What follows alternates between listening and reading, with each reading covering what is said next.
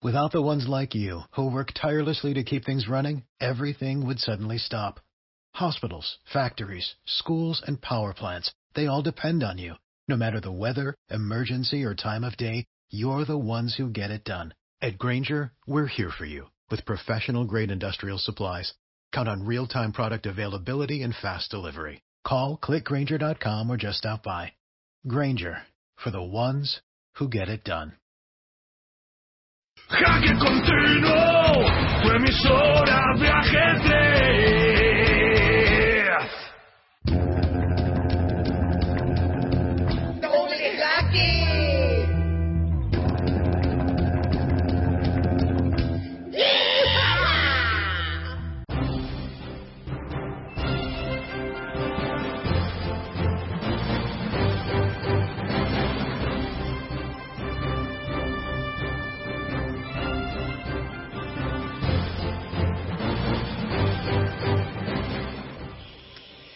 Buenas noches, esto es Doble Jaque, un programa de ajedrez para todos vosotros que gustáis y amáis el ajedrez.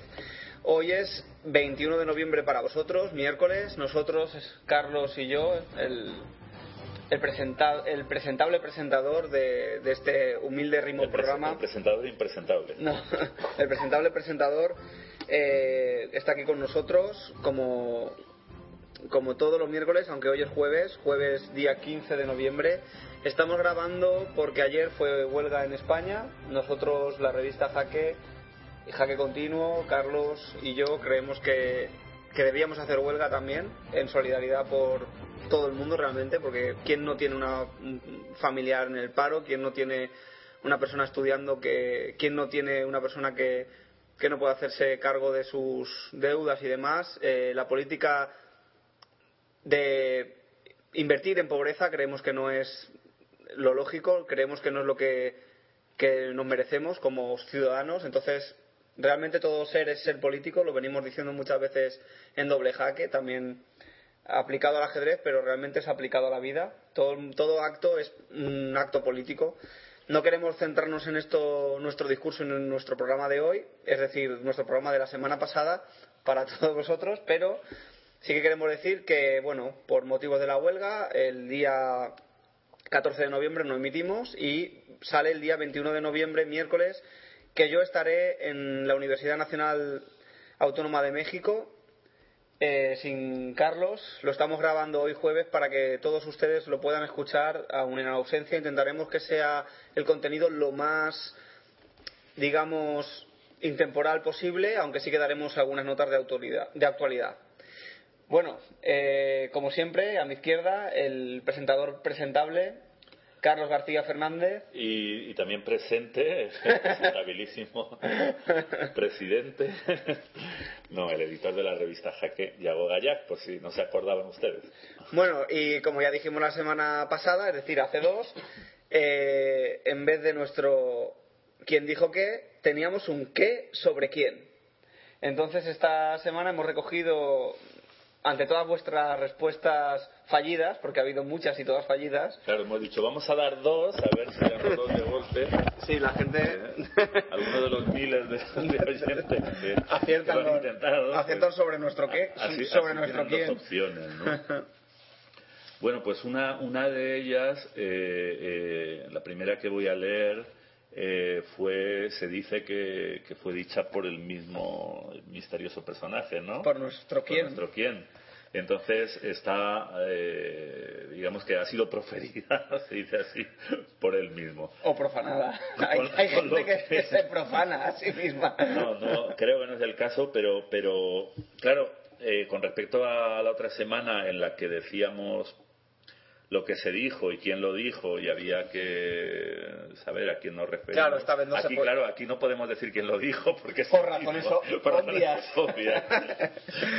bueno, entonces dice, dice nuestro quién. eh, todo el mundo ha nacido para ser un genio, pero muy pocos llegan efectivamente a serlo. En algunos pocos casos, como Fischer o Kasparov, el genio no descansa. En otros, el genio nunca se revela. Eh, no soy un Fischer ni un Kasparov, pero fui afortunado. Si alguna vez hubo en mí algo de genio, eso salió a relucir la noche en que jugué con Vladimir Bagirov. ¿He dicho bien, Sí, Bagirov? sí, sí, sí, sí, está Bueno, perfecto. Es para los que de pequeños decíamos Bajirov, por si alguno, o Bajirov. Yo recuerdo que alguien decía Bajirov. Yo decía, vaya pronunciación tan... Tan rusa. Algún día podré yo. Pero bueno, ahora dicen que... Y, y llegó el momento, ante un micrófono. Bien, pues esta, esta es una de las citas para que... Y la otra nos la Para que las quejas de nuestros miles de oyentes que intentan adivinar, pues no... Y la otra es bastante divertida, ¿no? La es otra una, sí, la es otra- una anécdota, una historia bastante Eh, divertida. la otra en realidad más que una frase es una historieta. Sí. Que es divertida, aunque yo cuando la he leído eh, eh, se ve que no me Era un, poco, era un poco barroca. Sí, Eh, era, pero no sé, a lo mejor es por la traducción o no sé por qué, o tal vez porque no me llegaba mucho oxígeno al cerebro y, y- pero yo, yo la voy más que leer la voy a contar apoyándome ¿no? en lo escrito pero la, la voy a contar como, como si fuera un chiste que te han contado a ti no bueno pero básicamente es sobre la lectura de lo, de lo escrito no Y si alguien realmente quiere rescatar la anécdota tal y cual fue escrita, que nos escriban a jaquecontinuo, arroba claro claro porque ahora no podemos decir porque sería una Claro. demasiado grande Ahora no podemos dar la, digamos, la fuente. La- las fuentes, claro. Eh, bueno, empieza, empieza el cuento diciendo, si el rango jerárquico domina muchos ámbitos de la vida cotidiana, en el ejército es cuestión sagrada. En los años 60, nuestro Kien integraba el equipo de Kiev en el campeonato de las Fuerzas Armadas. Y no solo eso, sino que era también su capitán. Wow. Su capitán en, en cursiva. Ah, eh, bueno, esto, esto, sí, exacto. Es que, Sí, vamos a- es que hay- un doble juego. Ah, se va a dar una pequeña confusión, por lo menos en mi mente enferma se dio cuando lo leí.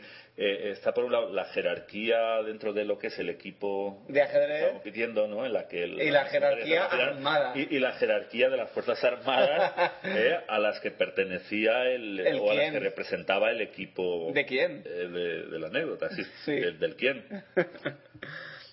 Eh, era, era, o sea, en un encuentro vital para los intereses de, de su equipo, o sea, del equipo de, de quién? personaje, eh, se llega a una posición en la que el turno de juego era de las blancas que defendía un general del equipo de- del quién, ¿no? Del misterioso quién. El general pensaba y pensaba y no se decidía por ninguna jugada. Mientras tanto, nuestro quién, o sea, capitán del equipo, recordamos una vez más, eh, eh, se retorcía ahí de desesperación porque había una entrega de pieza que para él era muy evidente y, y con la que su, su jugador, ¿no? Sí. el general, pegaba mate en tres. ¿no? Bueno, exacto, era evidente para él y para muchos jugadores aficionados, porque en cuanto ves la posición y te dicen juega las blancas, de pam, pam, pam, pam, mate. Y bueno, creo que eso era un pan. Pam, pam, pam. Vale, vale. bueno, el último pam era. No el- te, lo- la no te lo tendré en cuenta a la hora de pagarte. Bueno, teniendo en cuenta que lo haces con tu cuerpo. es broma, ¿eh? Sí. Eh, los niños que nos estén oye- oyendo que sepan que Yago y yo eh, somos ascetas y, y, Y ajedrecistas. y ala. ajedrecistas. Y por utilizar algo que empiece por A y a normales, no. Bueno, dejémoslo. Eso era para el día de... Ah, sí, bueno, no, eso. De Garfield eh. El día de, ja- de- de Halloween. Pero yo, yo el resto del año también. La diferencia es que. La noche El día de- Halloween me quito la puedes. careta. No, es lo único. Básicamente soy el mismo, pero la noche de Halloween me quito la careta. El resto del año tengo que ir camuflado. Bien, eh, entonces eh, decía eso que se reconcomía nuestro personaje Por un pam, pam, pam. Por, por el pam pam pam. Bueno, no, podremos añadir un pan más, que sería darse las manos, incluso otro pan que es firmar la planilla. Vale. Pero bueno, en el tablero sería un pam, pam, pam. Eh, pero el general no lo veía, ¿no? Entonces, eh, eh, nuestro, nuestro quien, que, que aparte de ser el capitán del equipo, era sargento de las Fuerzas Armadas, De... eh, decidió, sargento. decidió incurrir, me sabe mal, ¿no?, hacer esta referencia hacia, hacia esta persona, ¿no?, que para mí es muy entrañable y que encima, y me, me- no sé si Yago me pegará por dar esta pista, es una persona ya fallecida, ¿no? Sí. ¿Se puede decir? Se puede decir. Si no, no lo digo. ¿eh? No, no lo digas. sí, se puede. Eh, entonces, me sabe mal eh, contar esto porque, como dice la, el relato, eh, obviamente nuestro quien incur estaba incurriendo en una conducta levemente antirreglamentaria. Ah, o levemente no. Niños que no sois.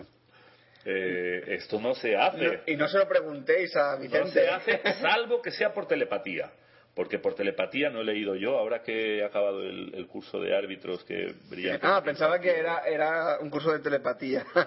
No, no, pero quiero decir que hemos repasado las leyes del ajedrez actualizadas tal y cual y en ningún momento se hace referencia Se permite a, la telepatía. a- a la prohibición de- del uso de la telepatía, ¿no?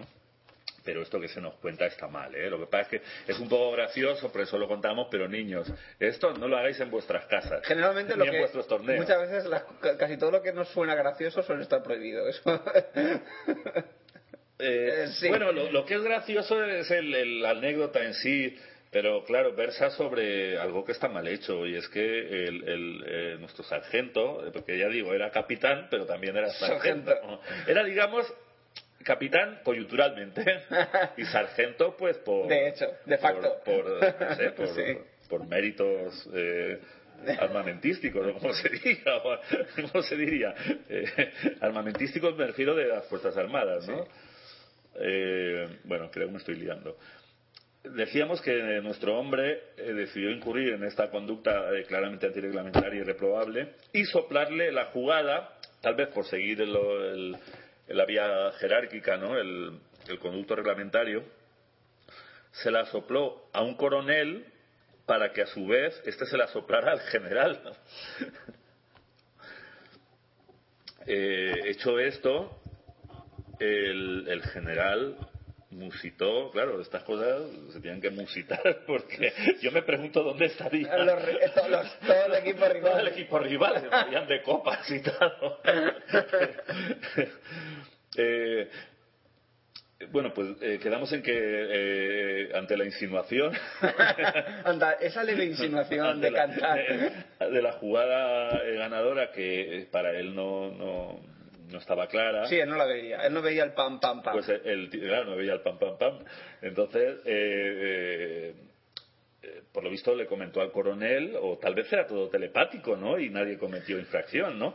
Eh, eh, que por qué se tenía que desprender de, de su valioso alfil, porque no hemos dicho que la combinación del pam pam pam, Empezaba incluso con- pam pam pam pam, o pam pam pam pam pam. pam.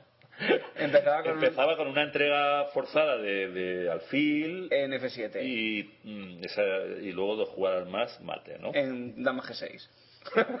Bueno, ya con estas pistas, no sé yo si no habremos fastidiado. No, es- es- sigue siendo bastante hermético, ¿no? Hombre, una- Y más tal y como lo estoy contando. Sí. Bueno, pues entonces. Decía- decías que la nota era barroca. general- sí, y te he dicho, no, esto no te preocupes, que, Que yo lo desbarreco, arreglo, yo lo desbarreco.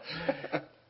Eh, bueno, a medida que pasaba el tiempo eh, y el dramatismo ¿no? con que se vivía todo esto, pues se ve que la partida era bastante decisiva.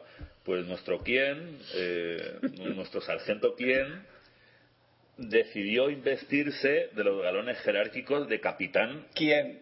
ajedrecístico, ¿no? Exactamente. Eh, De, de capitán ya de- de- del encuentro, ¿no? Y entonces se acercó al tablero del general eh, lo, em, lo suficientemente cerca como para, Para, que, lo oyera el para que general, otro- pero los rivales no. para que otro le Sí, no, eh, esa parte de, de la historia No queda eh, muy clara. realmente. Es más, eh, cuando desvelemos to- to- toda la información ¿no? y, y descubramos a nuestro quién, vamos a dar una, una, una recompensa al que nos sepa decir qué demonios pasaba con, con los jugadores del equipo rival o si es que estaban todos borrachos, en fin. Eh, bueno, pues decíamos que se acercó lo suficiente para que el general le pudiera oír y le preguntó en voz recia y viril. Y viril. ¿Cuál es el primer mandamiento del ejército? Y la inmediata respuesta fue, un subordinado siempre debe acatar las órdenes del comandante en jefe. Con lo cual las dudas del general se disiparon. Claro, eh, eso le tocó la fibra, ¿no? La fibra militar. La fibra militar, ¿no? La fibra militar. Eh, y entonces, claro, se dio cuenta de que en ese momento el comandante en jefe, pese a ser el general y el otro sargento, Sargento. en ese momento el comandante en jefe era el, El capitán. equipo, claro. Entonces ejecutó su Entonces alfil. ejecutó la entrega de pieza, que era un alfil que estaba en C4 y que captura en F7 Mm. con jaque, claro, ya hemos dicho, ¿no? Y luego el mate en dos cuadras más. Y con la sensación de deber cumplido,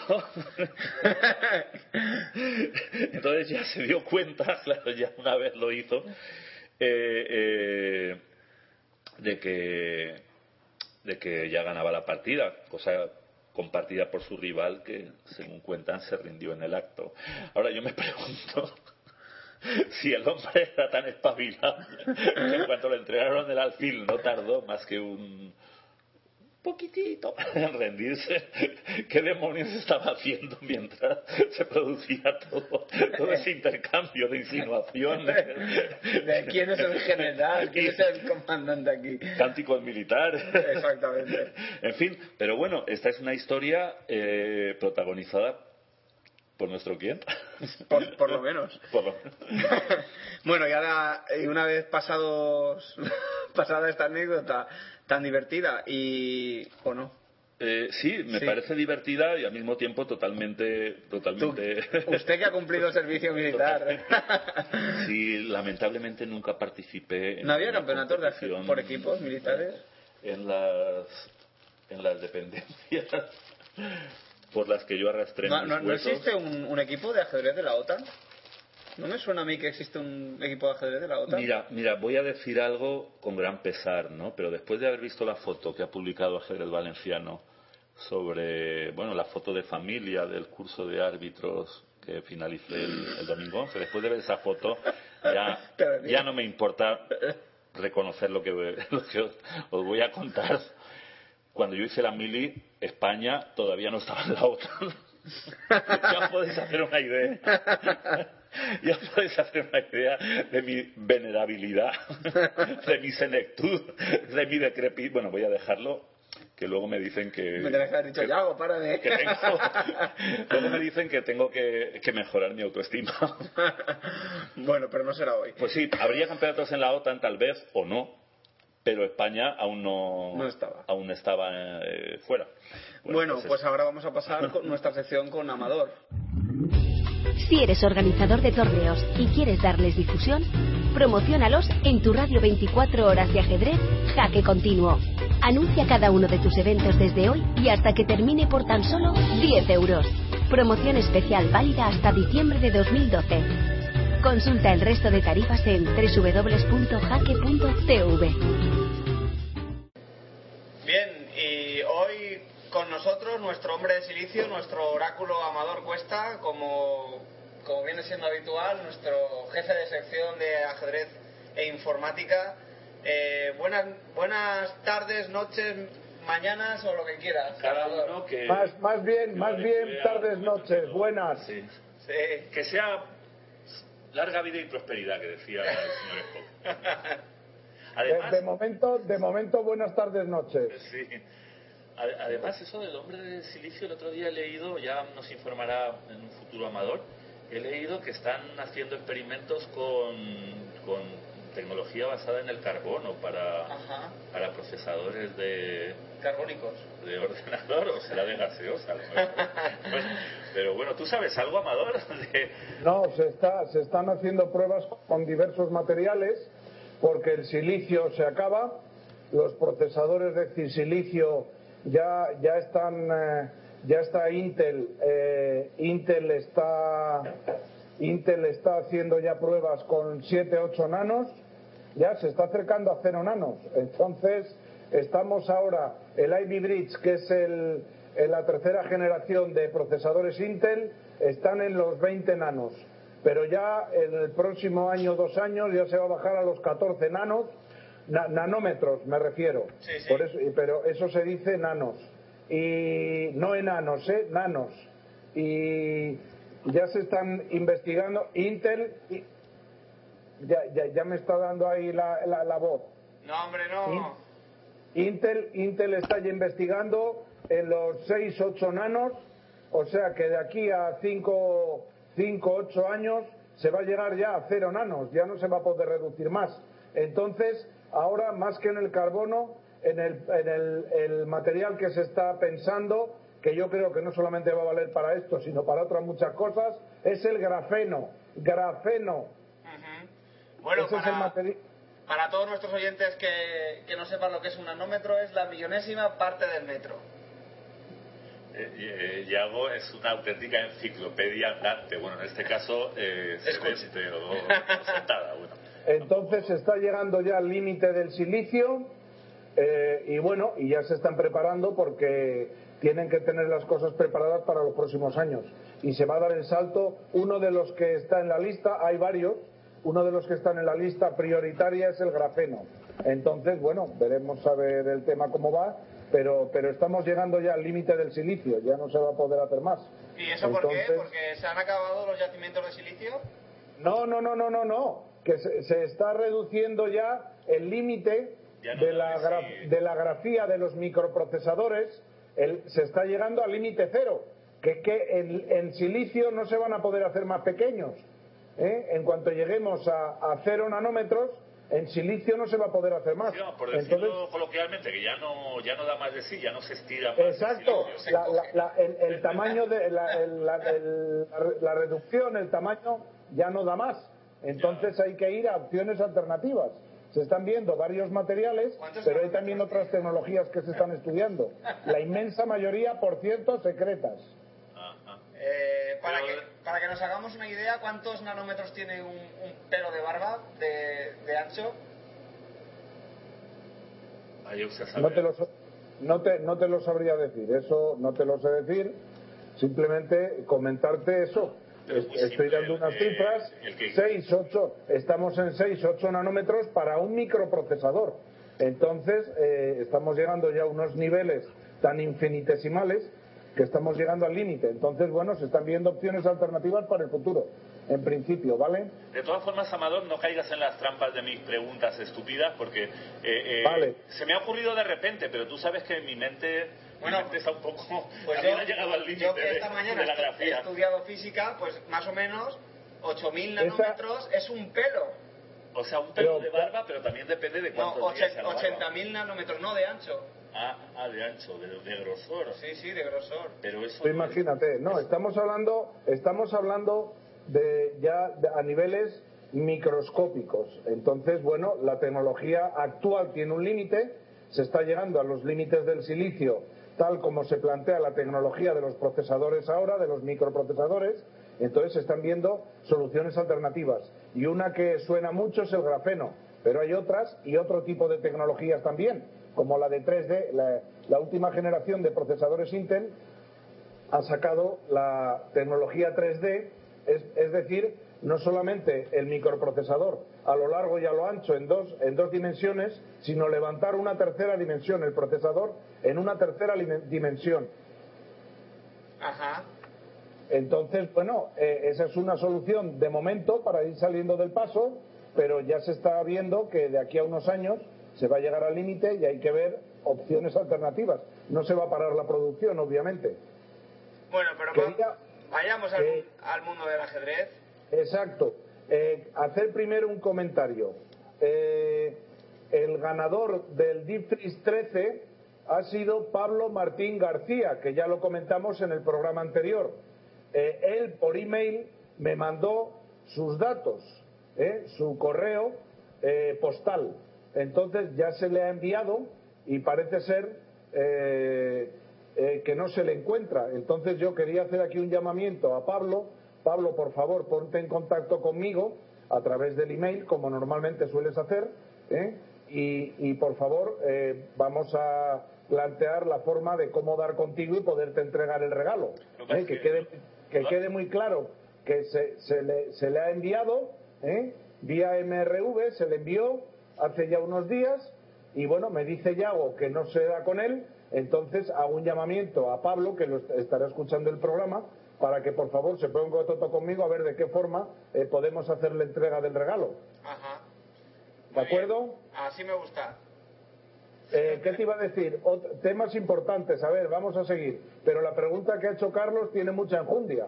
La pregunta está dando muchos quebraderos de cabeza a mucha gente, porque el mercado de los microprocesadores es la clave para el tema de la electrónica y la clave del futuro de la humanidad en definitiva.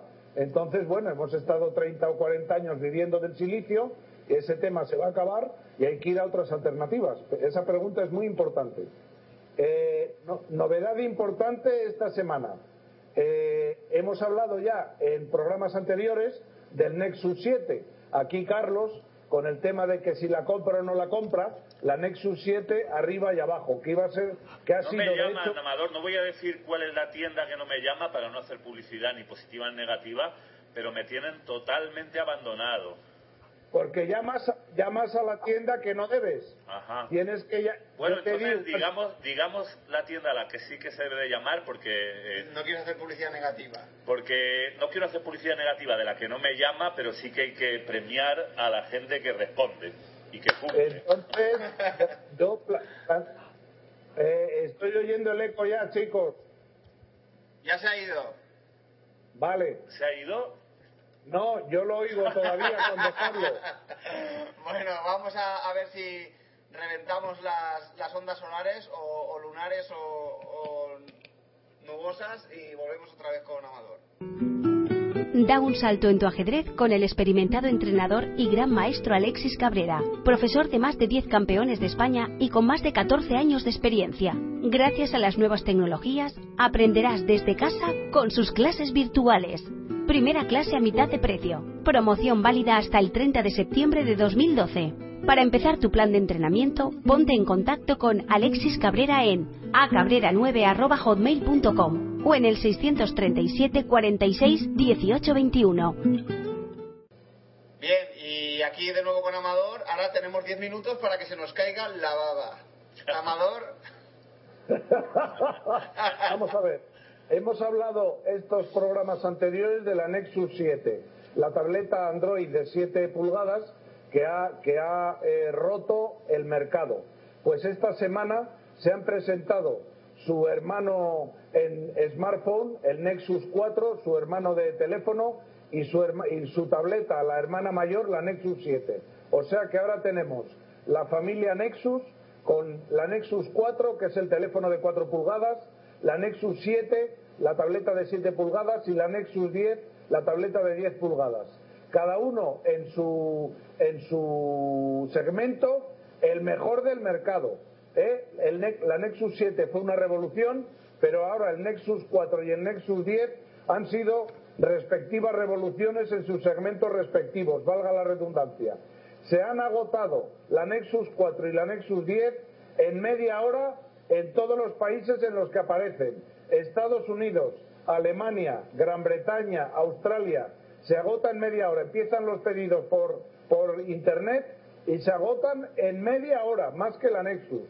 Volviendo a la Nexus 7 que me comentaba Carlos, decirle, eh, yo siempre digo en mis, en mis artículos que hay que, la, la informática tienes que tener nombres y apellidos. La informática que uno se compra tiene que tener nombre y apellido.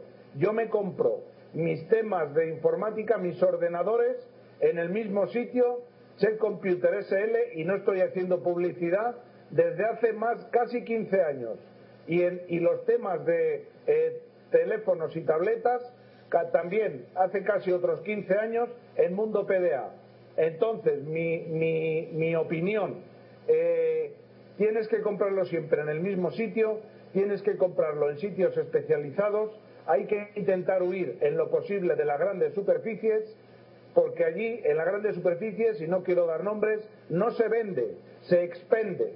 Y, no es lo mismo comprar una, un, un, paquete de tabaco que te cuesta 4 euros que una, una tableta o un smartphone que te pueden costar 400, 600, 800 euros. Son cosas distintas y tienes que comprarlas en sitios diferentes, especializados, donde tú conoces a la gente y la gente te conoce a ti, con nombres y apellidos. En mi caso, temas de PC, Iñaki. Temas de, tabletas y teléfonos, Patricia. Así de claro, ellos me conocen a mí, yo les conozco y en cuanto surge un problema me llaman, hablamos y se resuelve en el momento. Esa es mi opinión. Después cada uno que haga lo que quiera. Volvemos a los programas de ajedrez. Primicia mundial. Eh, va a salir la versión de Yarks Chess Explorer, la versión 1.2 sale este fin de semana. Lo digo porque acabo de mandar las últimas traducciones de esta versión y sale este fin de semana. Me ha dicho Mark, supongo que se empezará a comercializar. Me ha dicho Mark que viene con bastantes novedades, se empezará a comercializar la semana que viene. O sea que al loro, porque el Yarks Chess Explorer para mí en este momento, junto con el Houdini 3, son los dos mejores programas para PC.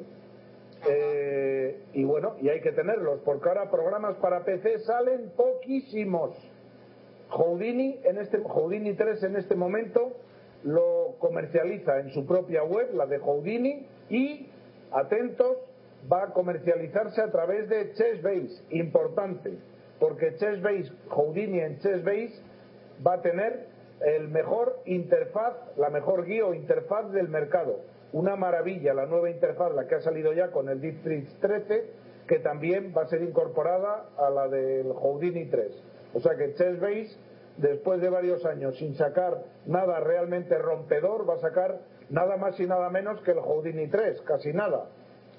O sea que de cara a Navidades, la gente que se acuerde, el Jars Chess Explorer 1.2, los que tienen la versión 1 y 1.1, por supuesto, la recibirán gratuitamente, de forma automática, y el Houdini 3 lo podéis comprar a un precio, eso sí, a un precio en su propia web y a otro precio, pero con el interfaz de Chessbase en Chessbase. Y todo el mundo, todos seguimos esperando a nivel de Android los tres programas que todos esperamos y que nunca llegan.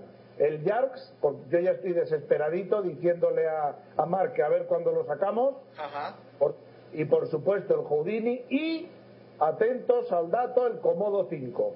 Yo creí que había salido nada más el Comodo 3 tanto para Android como para iOS, para Apple, pero eh, haciendo un artículo he descubierto que ha habido una casa, eh, un fabricante, eh, que ha convencido a, a, los autores del programa Comodo para sacar el Comodo 4 para, para Apple, para iOS. Pero eso es una versión de pago muy específica. De, todas maneras, ahora todo el mundo al tanto de la salida del Comodo 5, tanto en iOS como en, como en Yarks. Y otra, otra noticia importante, aparte de la familia Nexus, que van a revolucionar el mercado y las navidades. Yo creo que el Nexus 4, la Nexus 7 y Nexus 10 van a ser los productos más vendidos de estas navidades en todo el mundo. El Nexus 4 se agotó en 15 minutos. Es que es de locos. Pero bueno, porque es que, claro, es el mejor, el mejor smartphone y cuesta la mitad, la mitad de precio. Y claro, eso es mucho decir. Dos, dos novedades que ha sacado la casa HTC, y hablo tanto de hardware porque de software casi no está saliendo nada, por lo que ya hemos dicho en programas anteriores. Eh, de hardware ha salido HTC, que era la casa hasta el 2010 en teléfonos inteligentes, eran los primeros del mundo, se quieren volver a poner a la cabeza y han sacado el HTC con dos versiones. Una en Japón que se va a llamar J Butterfly, la J de Japón y Butterfly la mariposa, mariposa japonesa. lo, van, a sacar para Japón y para Estados Unidos para todos los usuarios de Verizon. Verizon es una empresa estadounidense, la más importante empresa estadounidense en, eh, comunicaciones 4G 4G es una cosa que aquí en España todavía no tenemos, que es la 3G, pero a muy, a muy alta velocidad. Eso todavía, eso todavía aquí no, no lo tendremos en tiempos. Y Verizon ha sacado, ha convencido a los de HTC, la empresa, claro, es una empresa muy poderosa, es la, el equivalente a Telefónica en España. Les ha convencido a los de HTC para sacar una versión de, de este producto, de este teléfono, eh, solo para usuarios de Verizon que se va a llamar el Droid ADN, Droid de Android y ADN. Pues este, esta máquina en este momento para mí es la, junto con un producto que aquí nunca veremos, por desgracia, de la, de la empresa china Oppo, eh, el producto, el Find 5, los mejores smartphones del mundo. Aquí, por desgracia, no veremos ni las dos versiones del HTC ni la versión del Oppo. Pero bueno, nos conformaremos con, con la familia Nexus, que con eso ya hay para, para rato. Y mi próxima compra, ya lo adelanto, la Padphone 2, que ya lo comenté en su día, que es una idea de Asus, un 2 en 1. Es decir, eh, puedes meter, puedes encajar el teléfono móvil, que es el más, el más avanzado del mercado, lo puedes encajar en la tableta de 10 pulgadas. Es una maravilla, pero claro, cuesta 850 euros. ¿Y cómo se Pero- encaja? Padphone, la, la Padphone, Padphone 2 de Asus. Eso es una auténtica maravilla. Pero Comprado por, si lo comprases por separado, la- la eh, una tableta de esas características y un teléfono de esas características te costaría más de 1.400 euros. Pero comprándolo conjuntamente eh, te cuesta 850. O sea que el ahorro, el ahorro es importante. Pero se puede usar o como teléfono, cuidado, a la vez no, claro. Los duros a peseta no existen. O como teléfono, como tableta. El corazón del sistema es el teléfono y cuando quieres usarlo como tableta, encajas en una décima de segundo, encajas el teléfono en la tableta y lo, y lo que tienes en el teléfono lo amplías en tableta. Eso es una auténtica maravilla. Me lo van a mandar los de Asus para probar en las conferencias que voy a dar el 2, 3 y 4 de diciembre, que ya confirmo, en las conferencias que voy a dar en, en el Hotel Valley, en el Festival de Benidorm, el 2, 3 y 4 lo voy a llevar allí y la gente que quiera ir a escucharme la podrá ver, porque me han confirmado los de Asus, ya está a la venta este mes en España y me han confirmado que me van a dejar una para que la lleve. Y eso, eso la he probado y eso es una auténtica maravilla. Maravilla. Y de momento eh, esto es lo que hay, que no es poco. Amador, yo me eh, tomaba nota para no interrumpirte, eh, de, hablabas de las maravillosas... Durante 10 minutos. bueno, ha sido... Por poco me da... Eh, 10 no, minu- 10 minutos sin hablar, Carlos. eh, eh, hablabas de, de la de la interfaz de, de la interfaz ay ya no sé lo que iba a decir De Chess Base, de Chess Base. sí de la de la de que el, eh, eh, habría digamos con el el, el Houdini habría un, un precio si lo comprabas en la casa y otro si lo comprabas a través de Chessbase pero con una interfaz así alucinante eh, que era la misma que la del Deep Freeze eh, 13. Eh, 13, Pero, eh, exacto. esa es, es muy distinta, es muy superior a la del Freeze sin Deep, a la del Freeze 13 helado. No, eh, hasta donde yo sé, la, la interfaz del Houdini 3 eh, va a ser la misma que la del Deep Freeze 13. No, pero Es yo hablo la- de- del Freeze normal, el Freeze 13 no Deep. Sí, sí, eh, va, va- va- va- va a ser la misma interfaz. Ajá. Es la, la dentro de lo que son las nuevas interfaz de, de Chessbase es la segunda generación, que empezó ya con Ripka 4 y ha seguido con Freeze 13 y ahora va a seguir con y es impresionante. Sería interesantísimo hacer un curso en español, un librito. Me parece que Pedro y yo nos vamos a animar a hacer un librito en español para manejarlo, porque eso hay que saber, hay que hacer un máster, pero una vez que lo dominas, eso es algo espectacular, lo que te ofrece la nueva interfaz de, de Chessbase. Es una auténtica maravilla. A ver, pero por, es por ejemplo, alguna opción que, que puedas destacar así a bote pronto, no hace falta que las, Ah. que las comentes todas. las no las opciones de las opciones de análisis, las nuevas opciones de creación de libro, las nuevas crea- la- las nuevas opciones de creación de líneas de análisis que puedes guardar. Eh, brutal, tiene tiene tal cantidad. En este momento me vienen las de libro y las de análisis, que son las más importantes para la gente, para todo el tema de aprendizaje de aperturas. Eh, tiene una cantidad de cosas que el problema el problema es que no es lo mismo eh, lo que pasa que yo comprendo que los costes se dispararían. Eh, como se mandaban antes en los programas de ajedrez, en las cajas, venían los manuales de manejo que lo hacía Chessbase en su momento, ahora eso sería imposible porque necesitas un libro, para sacarle jugo a eso, necesitas hacer un libro de 50, 60 páginas muy, muy denso. Entonces, Pedro y yo estamos, este- estamos pensando hacer primero una versión abreviada, porque ya hemos estado estudiando el Litrix 13, que nos, mandaron, que nos mandaron muy amablemente los de Chessbase para estudiar, estamos pensando hacer una primera versión abreviada para luego ampliarla. Eh, solamente hacer eso, se podría hacer un curso de utilización de Chessbase que sería la rebomba, la rebomba, porque te da una cantidad de opciones y te da una flexibilidad, una cantidad de cosas para hacer. eh, algo increíble, pero es un tema, eh, al ser tan completa, ese es el problema que tiene el tener una interfaz tan completa. Al ser tan completa, llega un momento eh, que se convierte en compleja, a no ser que estés utilizándola muchísimo. Y entonces eso para el gran público a veces es un problema y a mucha gente la para porque llega un momento en que no sabes cómo sacarle jugo. Y ya sabemos que viene el libro, las instrucciones vienen obviamente dentro del, vienen en el mismo programa, pero no es lo mismo eh, eh, tenerlo, tener las instrucciones en el programa que en un, que en un libro eh, explicado con ejemplos, etcétera, etcétera, etcétera. Y lo podría, lo podría ilustrar Forges y hacer un fritz para torpes eh, no, bueno, no, no, no, no, no, no. Aquí, aquí me temo que esto no es para torpes.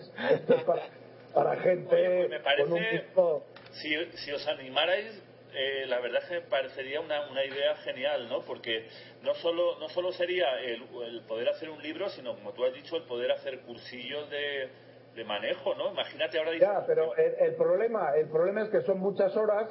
Eh, Acuérdate que había el proyecto en su día de Chessbase que se planteó en su momento de hacer ese proyecto y luego, claro, como estamos todos como estamos, a la quinta pregunta que hay crisis, pues ese, ese proyecto al final se anuló. Pero ese es un tema que sería interesantísimo, porque yo te digo una cosa, eh, si ya de por sí la primera generación de interfaz de, de Chessbase que hemos tenido durante bastantes lustros era completa, las nuevas que han metido ahora eh, son llega un momento, hay una masa crítica ya de información que la gente ya no asimila y necesitas expertos para desarrollar, para que te lo expliquen, para eh, eh, preguntas más frecuentes, ejemplos. Estamos pensando de cara a nosotros, nada más, de uso interno, una versión muy abreviada, Pedro y yo, para, para aprender a utilizarla nosotros, como una versión abreviada, Pedro más, porque obviamente Pedro Cañizares es el que sabe más del tema y está utilizándolo continuamente, pero un poco una versión reducida de consumo interno.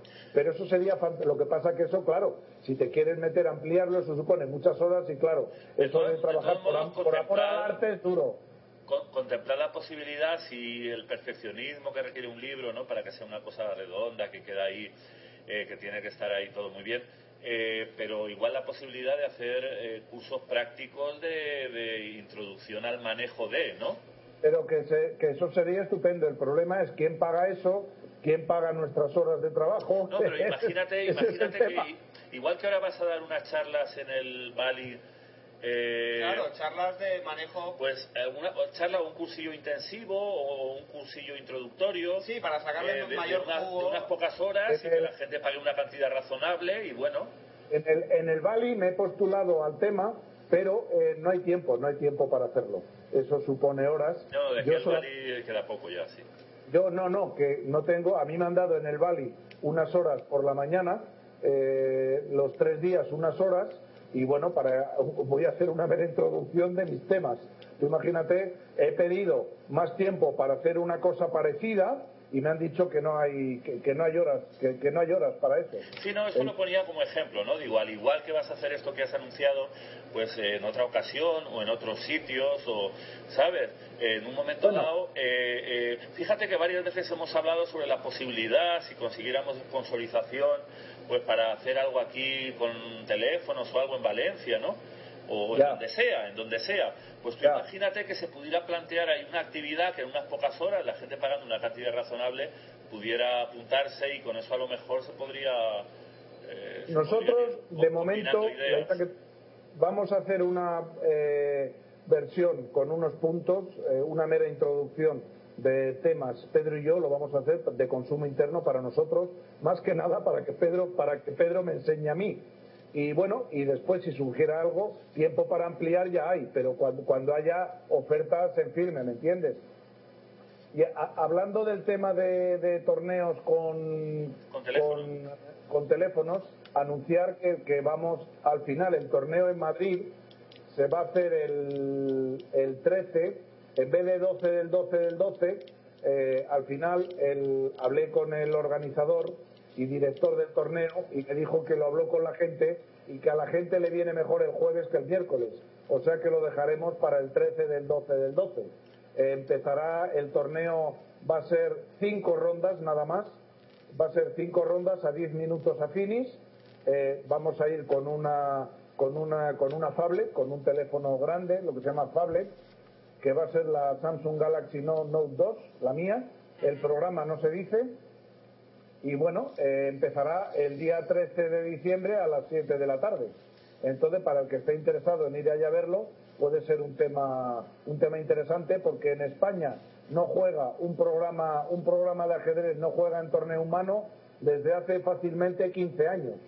O sea que como, como, como, como novedad puede ser un tema interesante para todos los que vivan en Madrid. Que se acuerden que va, que va a ser en, en, el Club Puerta del Sol, en el que miren en internet, eh, en sí, el yo Club he traído, Puerta he del traído Sol. la reseña para... eh, lo que pasa es que quiero avisaros, por si no se puede cambiar, si es que vale la pena. Está anunciado todo bien, lo único que en, en la entradilla que hay, tú sabes que a los torneos hay una entradilla que resume Ya. los datos ahí eh, a- al otro lado de donde están las banderas, ¿no? La bandera de la comunidad madrileña y la de España. Ya, ya. Y entonces ahí pone suizo a seis rondas. Luego ya dentro ya explica que es a cinco, pero es por si eso se quiere modificar o algo, lo, lo aviso, ¿no? Pero tú nos confirmas que son cinco rondas, ¿no? En principio, esa es la idea. Eh, es que aquí hay un problema. En principio iban a ser seis rondas, pero eh, había un problema con el programa, que es lo que estuvimos discutiendo con el director del torneo. Eh, la va a manejar, la máquina la va a manejar Pedro Cañizares, y el problema es que al tener que entrar los movimientos de uno y otro manualmente, del, del- teléfono al tablero y del el movimiento del jugador humano al teléfono, se pierden varios segundos por jugada. Entonces, el, el- aunque el programa va a tener eh, eh, el reloj interno del programa, el programa va a funcionar a 10 minutos a finish, eh, obviamente el reloj externo, como se pierden varios, bastantes segundos por cada jugada, eh, metida e introducida manualmente, esto, el teléfono externo va a tener 17 minutos. Claro, Entonces- eso se come el tiempo para una sexta. Claro, claro. Entonces, lo que pasa es que estamos abiertos eh, a que si las, las partidas van yendo rápidas y eh, se va viendo que eh, no se utilizan esos 17 minutos, estaría la opción abierta, por eso pone en uno 6 y en otro 5. La opción estaría abierta, pero eso se va a decir al principio del torneo, justo antes de empezar. Si se ve que el tiempo que se va bien de tiempo y que eh, Pedro no tiene que utilizar los 17 minutos de su reloj manual, esto se podría optar a una sexta ronda. Es por eso por lo que viene le- eh, lo de seis rondas y cinco rondas. Pero eso se va a explicar al principio del torneo, empezar. Sí, bueno, si la gente lo acepta, porque claro, imagínate, generalmente las bases del torneo tienen que estar muy definidas antes de comenzar, porque claro, tú sabes que en la primera ronda siempre hay gente que gana, otra que pierde y otra que empata, ¿no? Bueno, me he quedado calvo de lo que acabo de decir. Entonces, claro, eh, eh, eh, el que pincha, el que pincha siempre quiere que haya más rondas. El, el, el, el- que gana que ve cómo pinchan los otros quiere que haya menos. Entonces, claro, esto, si la gente lo acepta, se podría hacer ese planteamiento que acabas de, de contar, ¿no? Si vemos que esto va rápido, se podría hacer una sexta ronda. Lo que pasa es que, claro, yo os lo digo como organizador, eh, aunque no sea muy, eh, muy veterano, pero ya he hecho mis pinitos, pero sobre todo como jugador práctico. Como organizador Que desorganizado. que- Como organizador desorganizado, pero como jugador de ya varias décadas, cuidado un poquito con eso porque es un poco delicado decir que el número de rondas Va a variar. eh, se va a ir decidiendo sobre la marcha. Ahora, si por unanimidad los participantes lo aceptan, pues Vamos a ver, es- eso se, se- eh, eh, ya está el eco, el eco. ya están las llamaradas arreciando. Bueno, va, va a ser... Va a ¿No, ser... no tendrás intervenido el, el Skype? En principio creo que no, a lo mejor sí, pero no creo. Bueno, Va- vamos vamos a, a vamos hacer, sí, vamos a reiniciar y será la última intervención ya de Amador para cerrar esta sección suya. Eh, Carlos, recuerda la pregunta y volvemos en unos breves instantes. Si eres maestro de ajedrez y quieres dar clases, anúnciate en tu radio 24 horas de ajedrez Jaque Continuo. Promociona tus clases todos los días por tan solo 5 euros al mes. Y ahora puedes probar dos meses por el precio de uno. Promoción especial válida hasta diciembre de 2012. Consulta el resto de tarifas en www.jaque.tv. Bien, ya hemos recuperado a, a Amador, así es que, Amador, Nosotros tenemos. Vamos ahí a ver, la, idea inicial eran seis rondas, pero eh, eh, claro, se iba a acabar. El problema es que con estos 17 minutos, estos 7 minutos extra eh, que va a tener eh, Pedro Cañizares en su reloj eh, en cada ronda, se iba a acabar más tarde. Entonces, eh, Daniel, que es el organizador del torneo, eh, va a hacer el planteamiento al inicio del torneo. Que la gente dice 5, 5. Que la gente dice 6, se tienen que arriesgar ¿eh? a que eh, el, el- el torneo acabe más tarde, con lo que llegarán más tarde a su casa. Pero hay un tercer planteamiento, que es el que tú contabas, pero que, que tendría que ser aprobado por es, unanimidad. es que la máquina Bueno, que, Y, eso- es, no, y es que 5 o 6 dependiendo de... Porque eso en una o dos rondas ya os daréis cuenta, ¿no? Más o Pero, menos. pero eh, vamos a ver, pero eso se va a decir al empezar el torneo, cuando esté todo el mundo sentado. Claro, se va a claro. hacer O- ¿Os planteamiento. parece, Se ve. os parece que em, eh, eh, dejemos abierta la posibilidad de hacer una ronda más? Exacto, si se ve que se va, si se ve que se va ligero, se hace seis, pero eh, se va a acabar un poco más tarde. Ahora, el- eh, ahora Amador, te, te quiero preguntar con total sinceridad. ¿Tú piensas que, que la máquina, la partida de la máquina va a ser la última en acabar realmente de una ronda o, o- o no? En principio, yo creo que no, pero en las últimas rondas, con los jugadores que tienen opciones a, a ganar el torneo, eh, el tema se puede alargar. Eh, porque pueden, eh, claro, tú ten en cuenta que no es que la gente se rinda. eh, legalmente la partida se gana o se pierde cuando te dan mate. Y puede que haya más de un jugador, y no quiero dar nombres, puede que haya más de un jugador que quiera eh, eh, mantener una partida de forma agónica durante 70, 80 jugadas y eso puede hacer que se alargue. En las primeras rondas es posible que no, yo creo que no, pero en las últimas rondas dependerá de la actitud de la gente. Entonces, eh, bueno, si hay una persona que necesita tablas o necesita que Pedro cometa un error y se equivoque para que la máquina pierda, eh, puede mantener eh, la partida, mantenerla y no enmendarla durante, durante muchísimas jugadas y puede hacer que, que el tema se pueda alargar. Eso no se sabe. Bueno, si ¿estás entrenando a, a- al bueno de, de Pedro, Pedro, o no? Pe- Pedro ya tiene mucha práctica, lo que pasa que obviamente según se vaya acercando la fecha, los últimos días, eh, eh, ya tiene mucha práctica de manejo de, de- de smartphones. Él tiene el Galaxy S3, que es todavía más pequeño que, que el Note 2, o sea que él tiene muchísima práctica de torneos y de todo. Pedro Cañizares ha sido el ganador del último, del último torneo tecnológico que ha habido en Madrid, eh, de entre máquinas, fue él el ganador eh, sobre Barría, que era, que era el gran favorito, con el que casi con seguridad se tendrá que enfrentar en la última ronda del torneo del 13 de diciembre.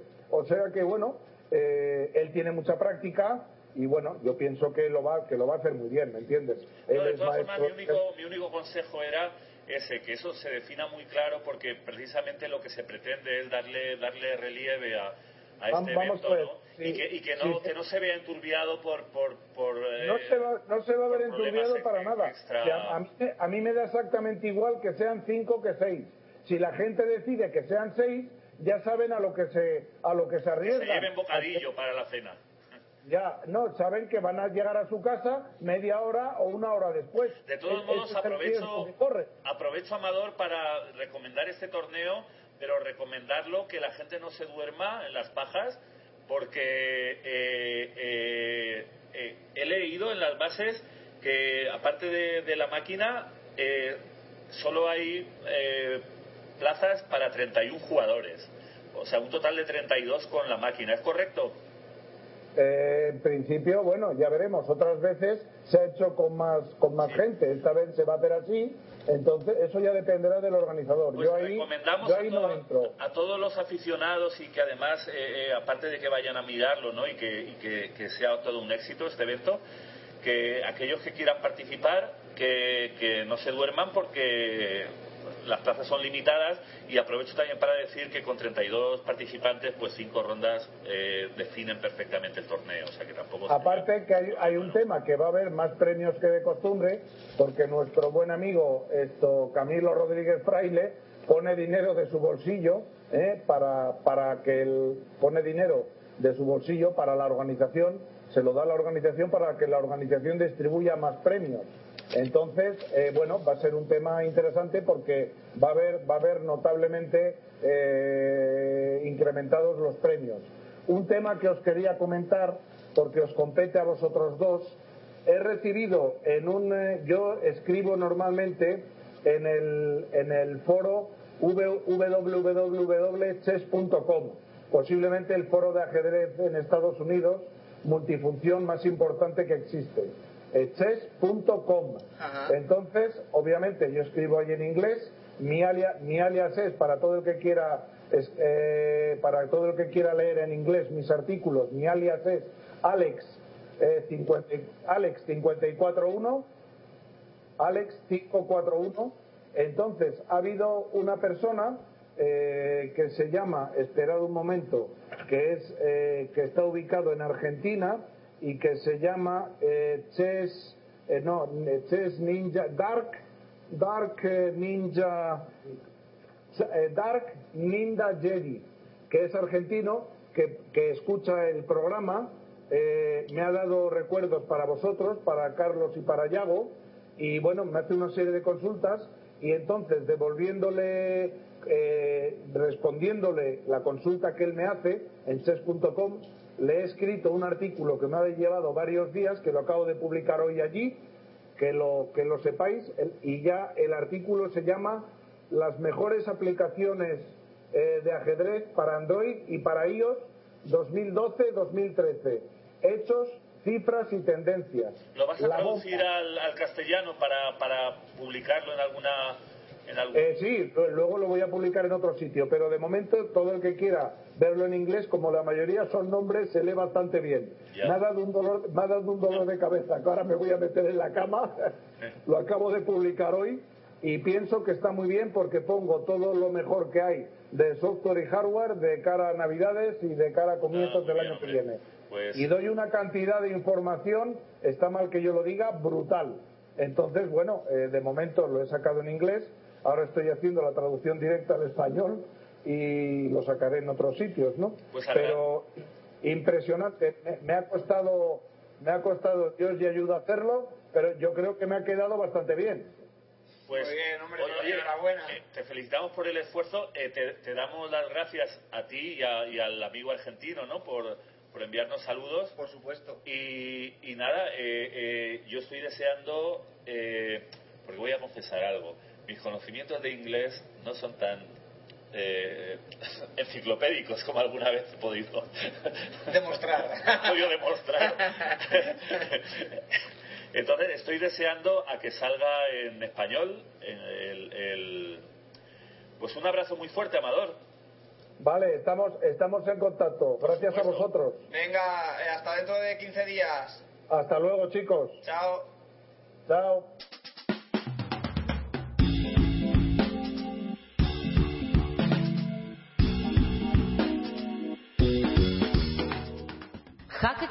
En sintonía con el ajedrez.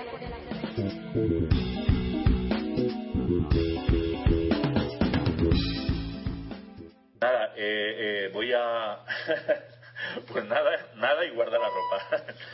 Eh, voy a dar la reseña completa del torneo del que nos hablaba Amador, ¿no? Que es una iniciativa muy muy atractiva, ¿no? Yo de hecho si si viviera en Madrid o ven, si pesara 20 kilos menos, iría a verlo, ¿no? Y, y, bueno, eh, como él ha dicho, es un torneo, en principio van a ser cinco rondas. Yo lo que quería, y esto lo quiero aclarar, espero que no haya habido ninguna confusión ahí eh, con el apremio de tiempo. Cuando hablo de, de- de que hay que definir lo de las bases, me refiero para evitar problemas en el torneo, porque tú sabes que la gente a veces o no se entera bien, o se hace, o hace, o algunos pueden hacer como que no se han enterado bien, ¿no? Entonces siempre este tipo de cosas bastante importantes, bastante... Tú que eres un, un sabio enciclopedio, ¿se puede, enciclopédico, ¿se puede decir cuestiones axiales? bueno, que O coaxiales. bueno, quiero decir que son eh, los ejes, Ejes, del torneo, sí. ¿no? De, entonces, eh, yo a lo que me refería y, y lo que le he querido decir a Amador es que, que hay que tener cuidado porque eh, que, que esté todo como muy clarito para que no, no se pueda crear ninguna polémica ¿no? posterior, ¿no? Porque tú imagínate, eh, claro, en un torneo con 32 jugadores, difícil es que, a ver, mm, que no me vean contar con los dedos, después de la primera ronda, como mucho puede haber 16 que hayan ganado, ¿no? Sí. Eso es después de la primera, ¿no? En la segunda. Después ocho. de la segunda pueden quedar 8, después de la tercera 4, después de la quinta, No, después de la tercera, cuatro, hemos dicho. ah, me he comido una, ¿no? Sí. Después de la cuarta, dos. Me dice una amiga, por eso estás tan gordo, que te come las cosas. Después de la cuarta, dos. A ver, de- después de la primera quedan 16. 16. Después de la segunda, qué vergüenza. Menos mal que no Ocho. estamos grabando, ¿verdad? No. Ah, vale. 8. Después de la, de la segunda, quedan 4. No, después de la tercera, cuatro. Eh, bueno, entonces, después de la cuarta quedan 2. Y entonces siempre hay una definición, ¿no? En la quinta, sí. En la quinta, que suele ser antes porque siempre hay tablas, ¿no? Ujú. O sea que tanto con cinco rondas como con seis, lo que pasa es que tú imagínate que es una persona que ha estado jugando, ha pinchado con otro humano y entonces dice, bueno, por lo menos como Me despincho. por, por lo menos ya no juego con, con la máquina, ¿no? Pero si hay seis rondas, Yo no juego con el teléfono. entonces, quiero decir, bueno, esto le puede Bueno, pasar a y no cualquiera. ¿no? preguntar, árbitro, si me suena el teléfono, porque claro, pues, oiga, este teléfono está encendido, que lo descalifiquen. Sí, claro. Y si no, que juegue apagado.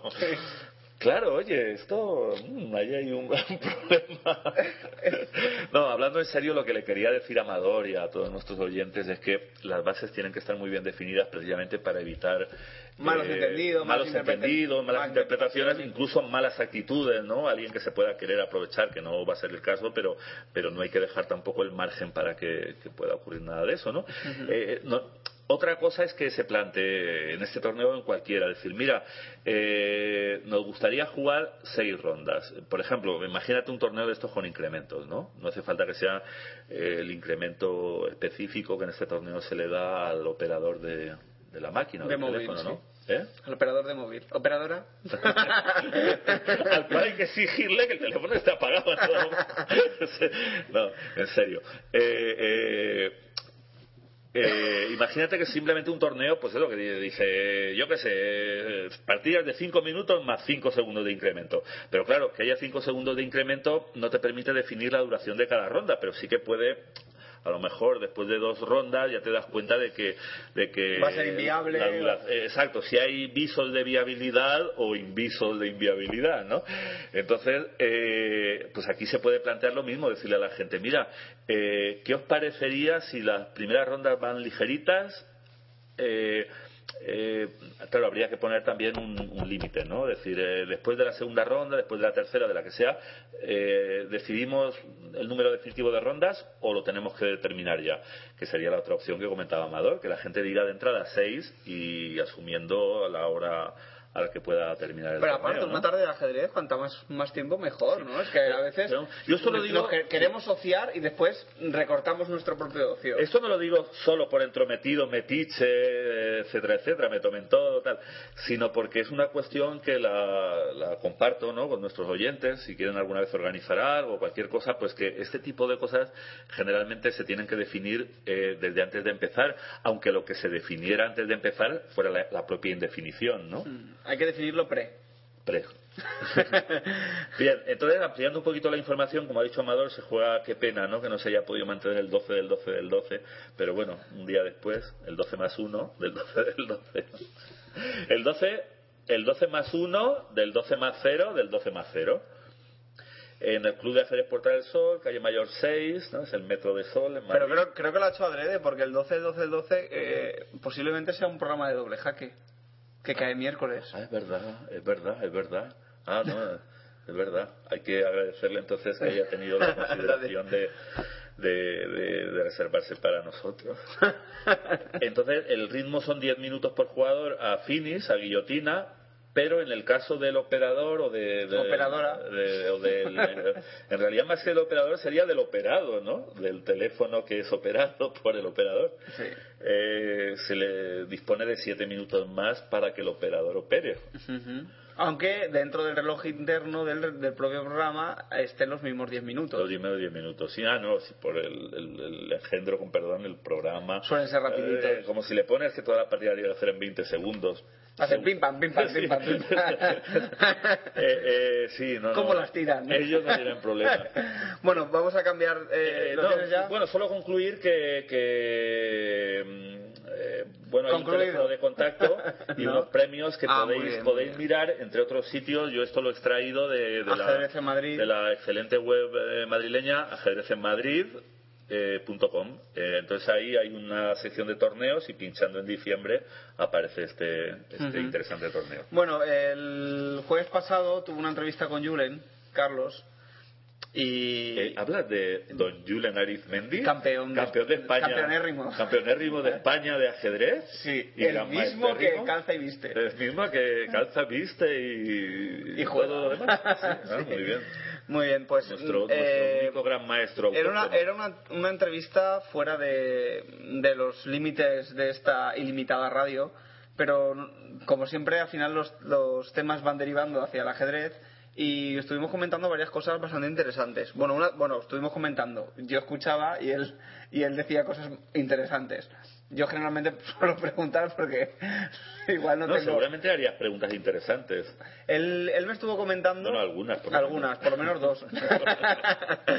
si pagaba él la Por cuenta y... menos, eh, eh, por favor, es ahí Julen Arizmendi, ahí en el portero. Que baje. Y luego, em, eh, eh, esa, esa expresión de odio con la que me miras es para que me vaya ya. No, no, al contrario. Julen es. Julen es un caballero. No, Ju- Julen- Fuera y dentro del tablero. Julen, Julen es algo que no puedo decir aquí, iba a decir es la, la pera. No, Julen es la persona, y lo digo en serio, que dentro del mundo del ajedrez, y mejorando lo presente, la persona más, no sé cómo llamarlo, más resumante de bondad y de buen, no sé, de buena energía que, que he conocido en el mundo del ajedrez. Repito, mejorando lo presente. si no, luego no me pagas con tu cuerpo. Bueno, eh, el asunto está que me estuvo comentando algunas cosas, como por ejemplo, estuvo hablando sobre la preparación en apertura de los jugadores, Carlos. Fíjate qué cosas más interesantes ¿Eso ya. hacen algunos? Sí, sí, eh, más interesantes comentan. Dice que, que, Malditos ventajistas. que el- el- la preparación de aperturas de, de un 2700, de un 2700, salvo algunas excepciones, eh, es muchísimo, vamos, dice que, que- dista un abismo entre los 2600 y los 2700, solamente esos 100 puntos de diferencia.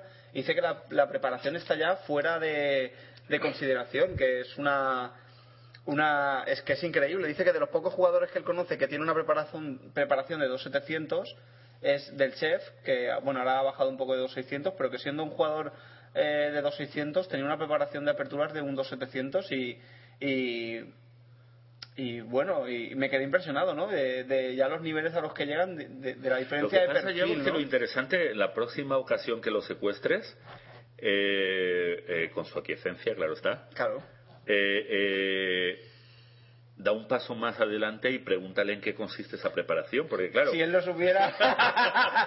No, No, Julen, Julen es que ya sí. está en un momento, aparte de ser campeón de España y ser gran maestro ya hace muchos años y siempre ha estado últimamente entre los cinco mejores o, o entre los diez mejores, ¿no? Por no pillarme los dedos de, de España. Eh, está claro que él ya, bueno, cada vez tiene más celos, se acerca a los 2600 si es que no ha llegado, ¿no? Con- sus últimos Resultados. sí. resultados. Eh, pero ya, debe estar cerca, ¿no? Eh, no me acuerdo cuánto tenía el campeonato de España, pero ya, ya estaba, ya Sí, estaba, estaba más cerca que de los de los 2.600 que de los 2.550. Sí. Tal vez tú con esa memoria enciclopédica. No, no, no, no, no, no, no sé, no lo sé. bueno. Vale. Eh, Y entonces. entonces, eh, él ya empieza a habitar eh, una dimensión del ajedrez en la que en la que se fija más en esas cosas, ¿no? ¿Qué es lo que hace que un jugador sea un 2600, 2600 y pico, o, o que pueda aspirar a entrar en, en el grupo de los 2700, que ya no es tan estrecho, ¿no? Ya se va ampliando, ¿no? Sí, que ya hay Entonces, 50, ¿no? eh, Él me imagino que repara mucho en eso y, y concluye que eso se basa en, en un cambio cualitativo o cuantitativo En- a, en la- a en nivel la- de la preparación, pero lo interesante sería, sería saber en qué consiste, ¿no? Sí, y tam- también estuvo hablando de un concepto muy interesante que no sé si habías oído hablar tú de él, yo no lo había oído hablar nunca, y era sobre la zona incómoda. Es decir, los jugadores, que eso enlaza con, con, con, con otro argumento, otra idea que él, que él me lanzó durante la entrevista. La zona incómoda para Julen Arizmendi es aquellos jugadores que no sé, no sé, tú sabes, la curva- curvatura de Elo está basada sobre una ley de probabilidades. Es decir, las probabilidades que tienes tú como jugador en vencer, empatar o, de, o en perder contra otro jugador según Sí, su bueno, es nivel. la, la campana de Gauss, que por cierto no sé ni quién es Gauss, ni qué era, Gauss era es el, gato, campana, es el gato de mi hermano. pero lo he leído. Ah, y le ha puesto una campana de collar algo. Exactamente, es- eh, y así es la campana de Gauss. Pero bueno, algo tiene que ver con eso, y si no, que consulten la Wikipedia, porque yo, yo no tengo la cultura enciclopédica que tiene Yao. Y Yao tampoco Tiene la enciclopedia. llega a todas las, a todas las pelotas, ¿no? Eh, no, Con- estu- estudié matemáticas, pero... con ocho de cada... No, yo me acuerdo porque un amigo y árbitro, no recuerdo ahora si es árbitro FIDE, hizo una vez un artículo, no sé si Sí, en Jaque, sí, y Manuel había un Manuel gráfico, Alfonso Manuel. Alfonso Senabre, exacto, y había y ponía no sé qué de la campana de Gauss. Exactamente. Pero igual no era la de tu Bueno, gato, pues la del eh, gato de, no, tu- de, de mi hermano. de hermano. El gato de mi hermano se llama Gauss y su campana es la campana de Gauss. Pero, no igual- tiene nada que ver con el Elo. Igual, igual es otra. Bueno, sí, seguramente. O no. Eh, o no. Bueno, pues Eh, sí, la el- curvatura. El, asunto está que, que generalmente los jugadores que están por debajo de ti hasta cierto nivel, es decir, unos 250 o 300 puntos solo por debajo de, de cada jugador, a él le llama la zona incómoda. Es decir, son los jugadores a los que estás obligado a ganarle. Por eso es la zona incómoda. No sé si habías yo- pensado yo alguna que- vez o reflexionado no, y- sobre y, eso. de hecho, cuando me has comentado, me has, me has dado un anticipo de, de, de- De la de tu conversación con, Ujú. con Julen. Eh, yo me encontraba en mi casa y rápidamente eh, eh, pues, Escrito, zona incómoda, ah, ajedrez. zona incómoda, ajedrez.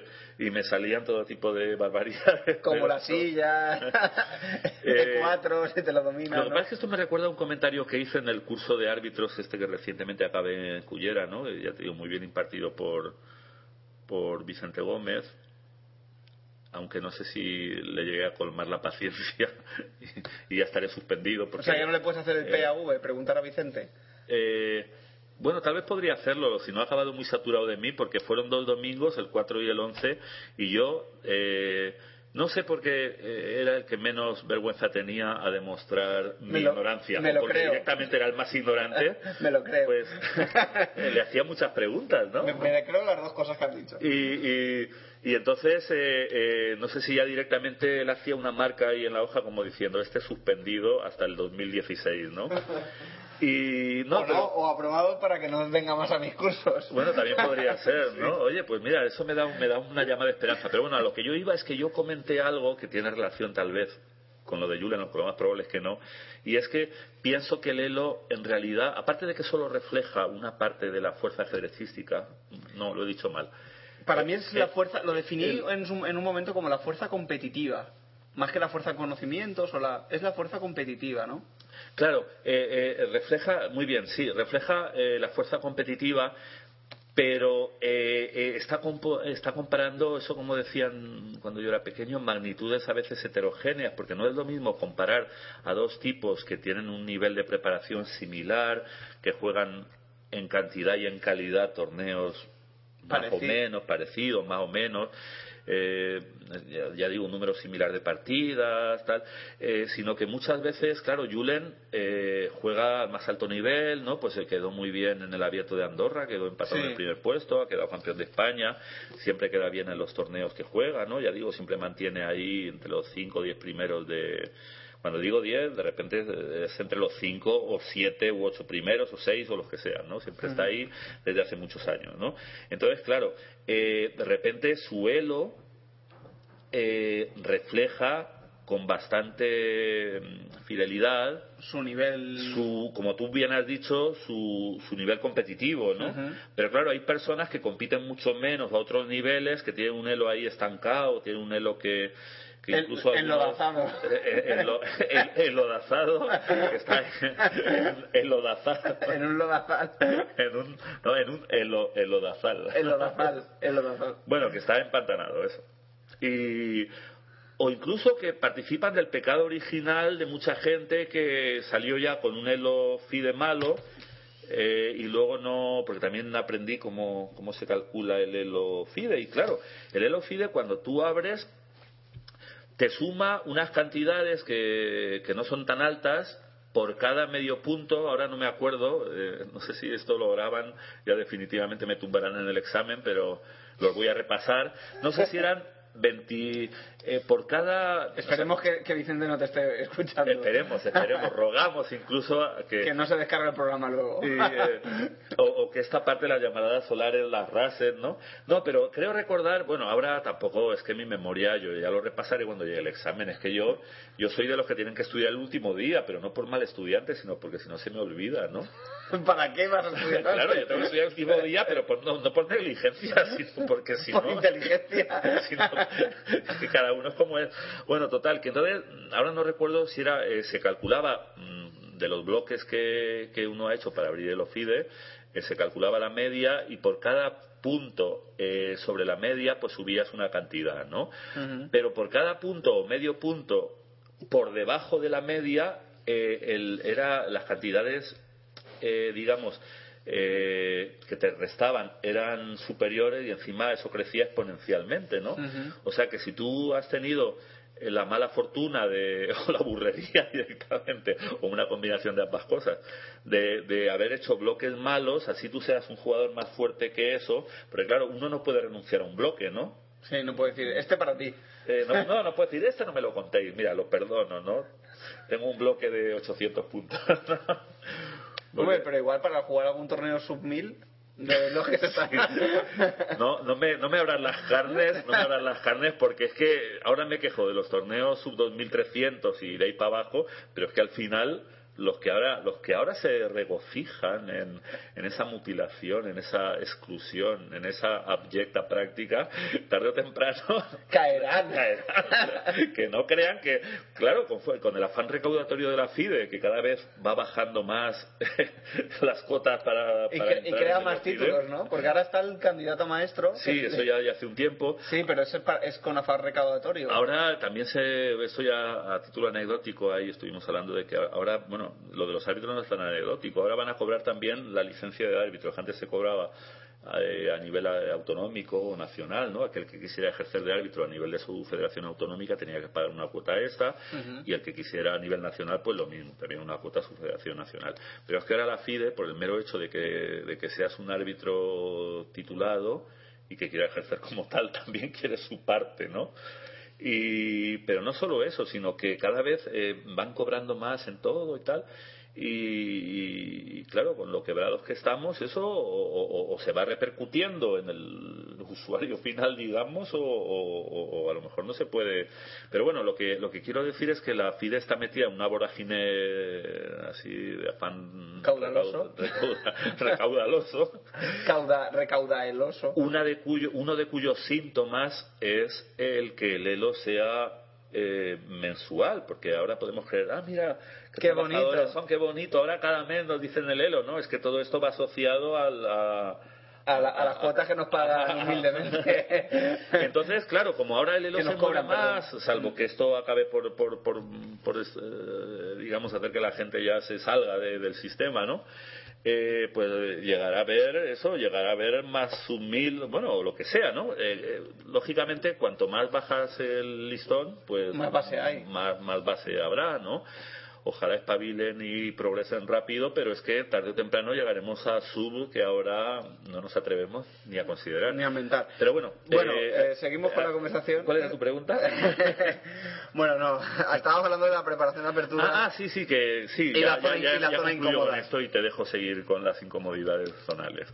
No, lo, lo, lo que, lo que quería yo decir, Yago, es que, que, que claro, que eh, esa gente que está en tu zona incómoda, que para cada uno será distinta, ¿no? Lógicamente, ¿no? Pues será un entorno de X puntos que seguramente habrá habrá establecido, ¿no? Con precisión Bueno, y, matemática. y que, y que y que y que Julen se lo sabe. ¿Cómo, cómo se nota eh, los jugadores estos de cuando forme van teniendo más nivel cómo van Sí, no, calculando? Julen además es muy trabajador, es muy lo, lo estructura todo muy bien, tiene la mente muy bien amueblada. Pero lo que quiero decir es que mm, muchas veces la incomodidad de la zona esta se debe en parte a que la gente no tiene tal vez un elo que refleja, Su como tú dicho, su fuerza competitiva con, con su nivel con- real. con su nivel real porque porque eso porque no no tienen una dedicación al ajedrez como la que pueda tener un profesional serio no como es Julen ¿no? Bueno, por otro lado, eh, y justo lo que has dicho, que eso sería, estaríamos hablando de inflar y desinflar. Julen me estuvo comentando que, que al contrario de lo que decía Cornellez, que hay muchos jugadores por, que, como, que- jugadores abiertos que podrían estar luchando por el campeonato del mundo. Que no sé si ya leíste en su momento, Cornellez sí, escribió acuerdo, en ajedrez ND Sí. y estuvo comentando sí hablaba como de él, que era como que había ahí una especie de club Sí. privado en la élite en la superélite ¿no? Bueno, pues Julen estuvo matizando y, y me estuvo comentando que él lo veía de una manera diferente y, y a- aparte muy interesantemente diferente. Es decir, él piensa que salvo los que están, digamos, los cinco primeros de, de la lista de, de Elo, estaba hablando de Carlsen, Aronian, Kramnik y el que le siga en cada momento, posiblemente los que estén más fuertes en ese momento, eh, entre esos y la, y la gente que está entre un entre más o menos los 2.690 y los 2.740 ese rango dices que les ganan facilísimamente. Ganan muchas partidas yo la verdad si Julen lo dice por algo será él lo habrá estudiado dice- pero dice- yo la dice, verdad es que él piensa no, que los que pueden estar inflados no lo tengo mirado. Bueno, luego tuvimos, comentamos otro concepto que ahora comentaré, que se me ocurrió a mí porque, porque sí. Pero bueno, esta- eh, eh, estábamos comentando que, que él, él me, él me estuvo comentando que él ve que hay un, un grupo entre los 2000 2.690 y los 2.730, 2.740 que él piensa que son los que vienen inflados de jugar abiertos, porque ganan mucho por abajo, suben elo y juegan. Y cuando se meten en la élite, dice que Carlsen, por ejemplo, hay mucha más diferencia de nivel que esos 100 puntos que tiene lo que Carlsen. pasa es que Carlsen, Carlsen Eh, es- y- y es les matiza. yo creo que a Carlsen hay que darle de comer aparte Y ¿sabes? también dice, pero que, que Carlsen ten- tiene más elo del que, del que le representan sus dígitos. Dice que Carlsen está por encima de su, su nivel de elo. Lo que pasa es que no puede, no puede ganar más, más elo.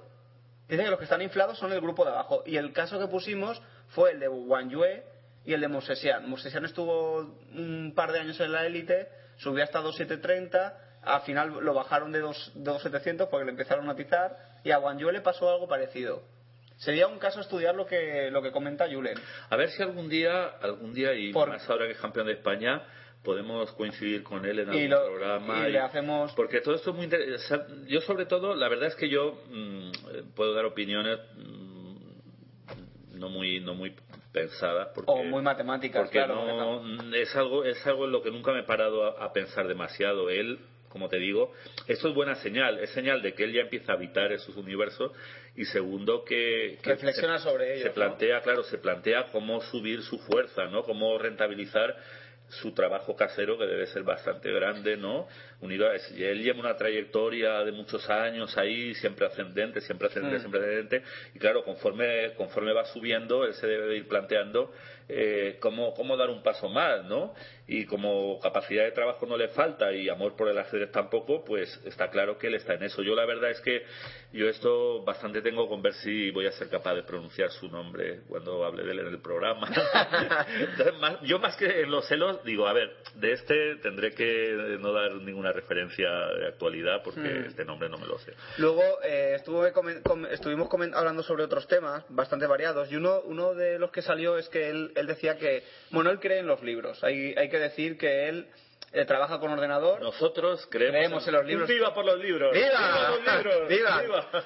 Bueno, que como transmisión de saberes dice que no hay libro de mediojuego o etcétera que no se haya leído.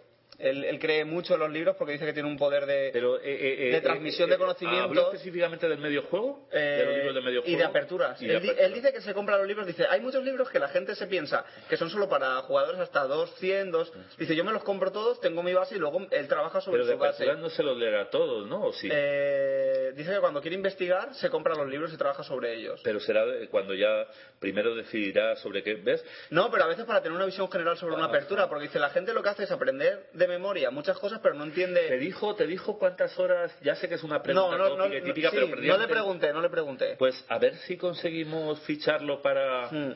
para Pero- de- pero él dice que tra- Prométele que no le vas a preguntar eh, qué le sugiere la palabra heliótropo, por ejemplo. Claro, por ejemplo. O, o- o- o que, o que complete la frase, Filomena se fue al pajar y, Y allí, y allí... se comió un lindo manjar. bueno, la has completado tú. Ah, bueno. Soy así. Bueno, el asunto está que... Julen, no te haremos ese tipo de preguntas. No. ¿O sí? Pero primero, eh, no, yo la verdad es que eh, conforme me, me estás hablando, porque antes me has dado un... Me dio una grata impresión conversar con él, sobre todo... Cada vez tengo Porque- más ganas de que, de porque- que nos explique por qué. Claro, eh, hay, mucha, hay mucha gente que piensa que conforme los jugadores van subiendo de nivel, trabajan menos con libros. Y Julen es un caso atípico y dice que... y No, eso lo he dicho Amador, pero yo creo No, que no, es no, una- no, pero eso lo ¿Cómo dice- se pronuncia? ¿Boutade? Boutade. Eh, no, hombre, yo creo, yo creo que es que claro, hay que distinguir la gente que lee de la que no lee, o a lo mejor no la gente que lee, sino en ajedrez, la gente que lee libros de ajedrez de la gente que no lee libros de ajedrez. Y no, no estoy, no comparto con Amador, al que por otra parte admiro mucho, porque cuanto más lo trato, Más lo eh, admiro. más, sí, no, más cuenta me doy de, de- de que su sabiduría es enciclopédica y no solo en ajedrez de informática. Pero en lo que no estoy de acuerdo con él es en que a partir de cierto nivel la gente no lee, Pues eh, eso me lo han dicho otros libreros. Eh, ya Bueno, sabes que en es el, que la en el gente mundo, no, en- no en lee en general porque, porque en el mundo del ajedrez no quiere gastar eh, dinero en los hay, libros. hay varias, hay varias tiendas en España, eso también hay que, que comentarlo, y, eh, somos varias tiendas, pero la gente, por lo contra, a lo contrario de lo que pueda llegar a pensar, de que nos llevamos mal o que, que tenemos competencia, eh, generalmente nos llevamos todos muy bien y, y nos intercambiamos muchas veces material. Pero me Eh, imagino y, que... y- y es- y entonces esa pregunta que me ha hecho Amador, yo la he recabado con todos los libreros. Claro, pero puedes decir, estos, estos perros, perdón, eh, estos amables caballeros ajedrecistas... De eh, cierto nivel compran material y todos ah. me dicen no. Ah, pero, pero, Yo- pero yo- ellos, ellos llevan un registro, bueno, controlan. Hombre, ya, pero te, suena, eh, te suenan nombres, ¿no? Eh, Julen Arismendi, te pueden sonar... y, y si compran bajo seudónimo, claro, es, es por la misma razón que uno eh, juega ideas o, o Pero directamente la, su la repertorio gente, la gente que juega, que juega mejor eh, generalmente no se esconde. Tú piensas que, que ellos se, se exponen Espero, y no espero, tienen... espero que estés equivocado, porque aplicando ese razonamiento a mí, a mí y a mi nivel de juego, ¿Tú te escondes? yo, yo eh, eh, en el diccionario del ajedrez y los ajedrecistas, al lado de esconderse, ¿eh? del, Pones eh, sale, alias. sale mi foto. no, pero... Y te lo digo por, el, por los correos electrónicos que suelen tener los grandes maestros con los que...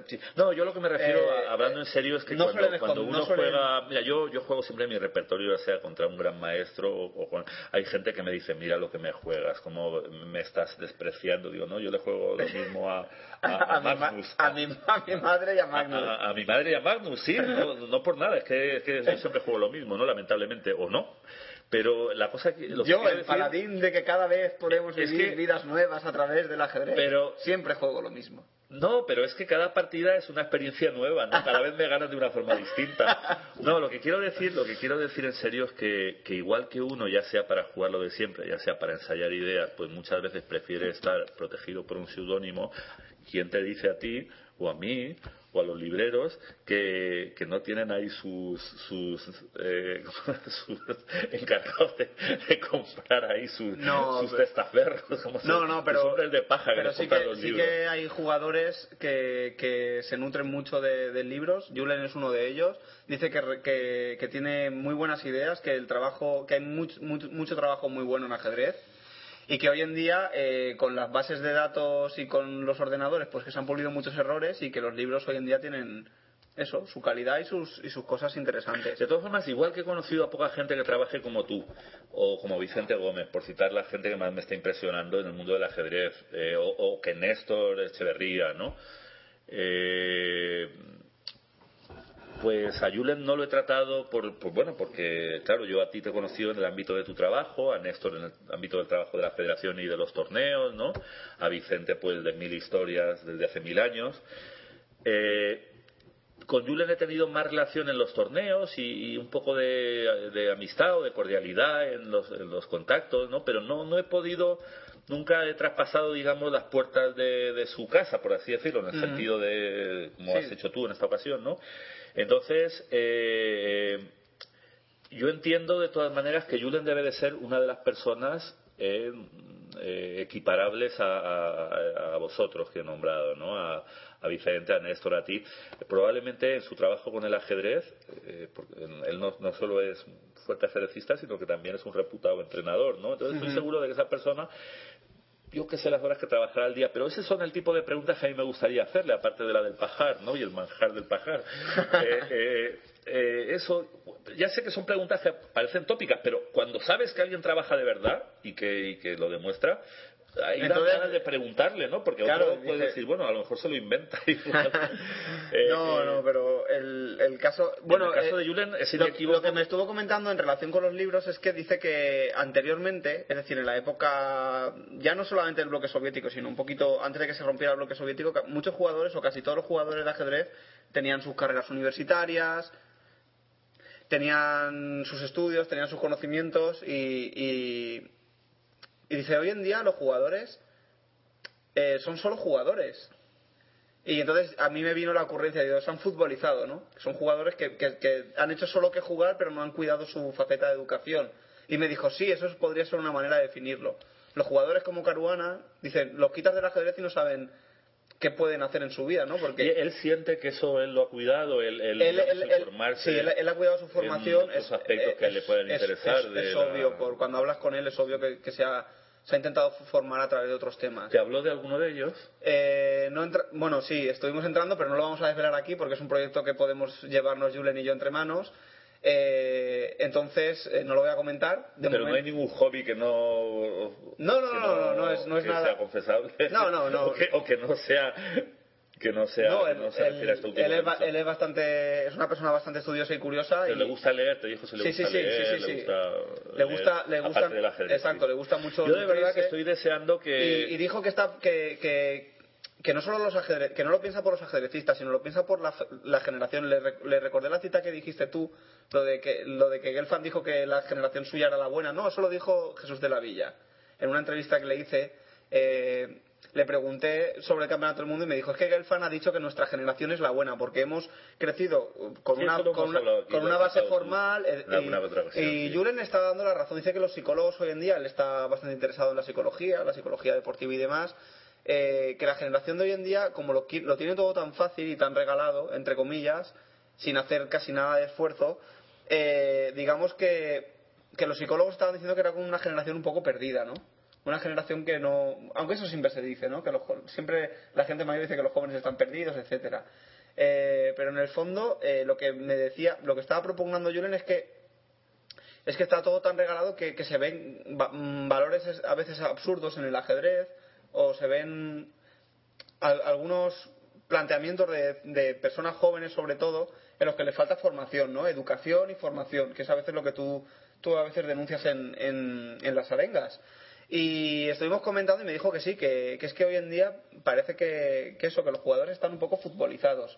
Empiezan con, una, con el ajedrez bajo su mano, pero no, no preparan, no cuidan su formación como persona. Y es bastante interesante como, como eso sí que se da, eh, sí que hay casos que, que nosotros podemos reconocer. Por ejemplo, Caruana lo saca de, de jugar al ajedrez y, Yo la verdad es que no, no conozco nada de Caruana, me sabe un poco Bueno, mal, espera- después de decir el otro día que, que era- tenía aspecto de pajarito, ahora digas tú esto. bueno, aunque lo del pajarito reconozco Bueno, que lo dije yo.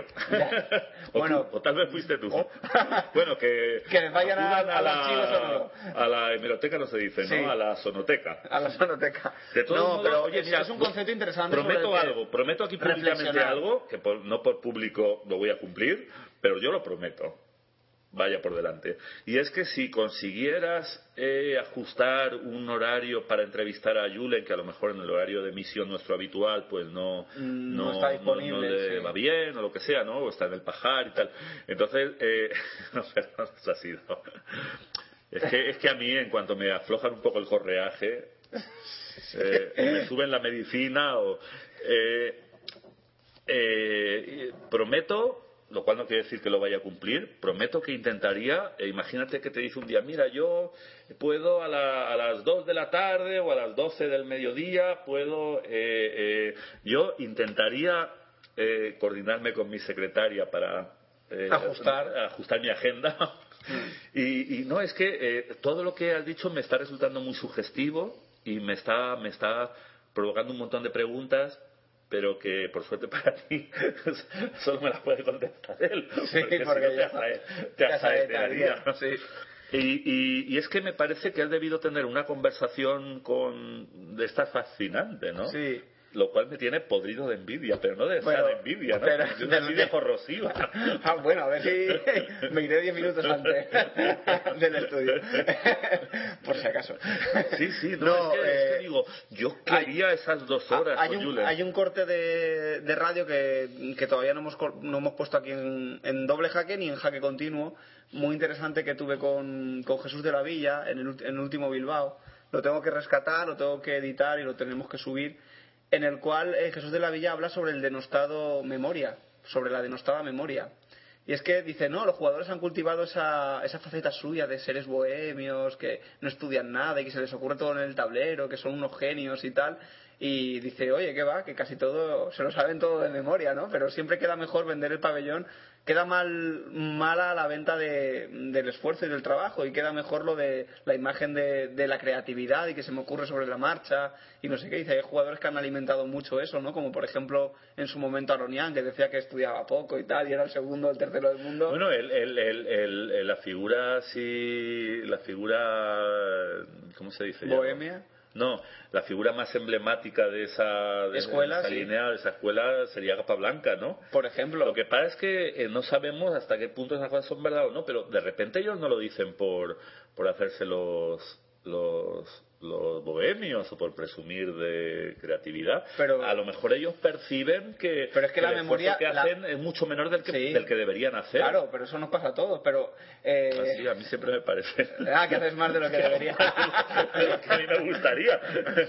No saquemos conclusiones y sigue, por favor.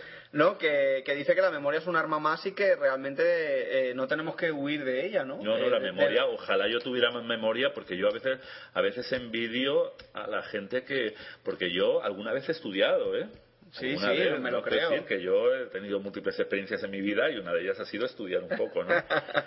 y, y yo recuerdo una época en la que, en la que yo tenía una memoria eh, que en nada se parece a la actual, ¿no? Entonces yo, hombre, claro, si alguien tiene memoria, eso es como una cualidad que te ha dado Dios y que tú la tienes que, que utilizar. Pulir. Ahora, si te la ha quitado, pues te aguantas.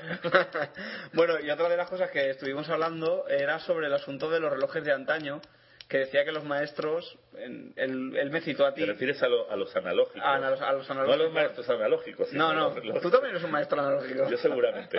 Yo soy más bien un maestro antilógico, pero bueno. Y, y estuve comentando, me, me puso el caso de, de- de muchos torneos, porque él estaba comentando un caso de que le había sucedido, y que en muchos torneos dice que, que antaño eh, jugabais con los relojes que tenía la banderita, que de ahí lo de caer bandera.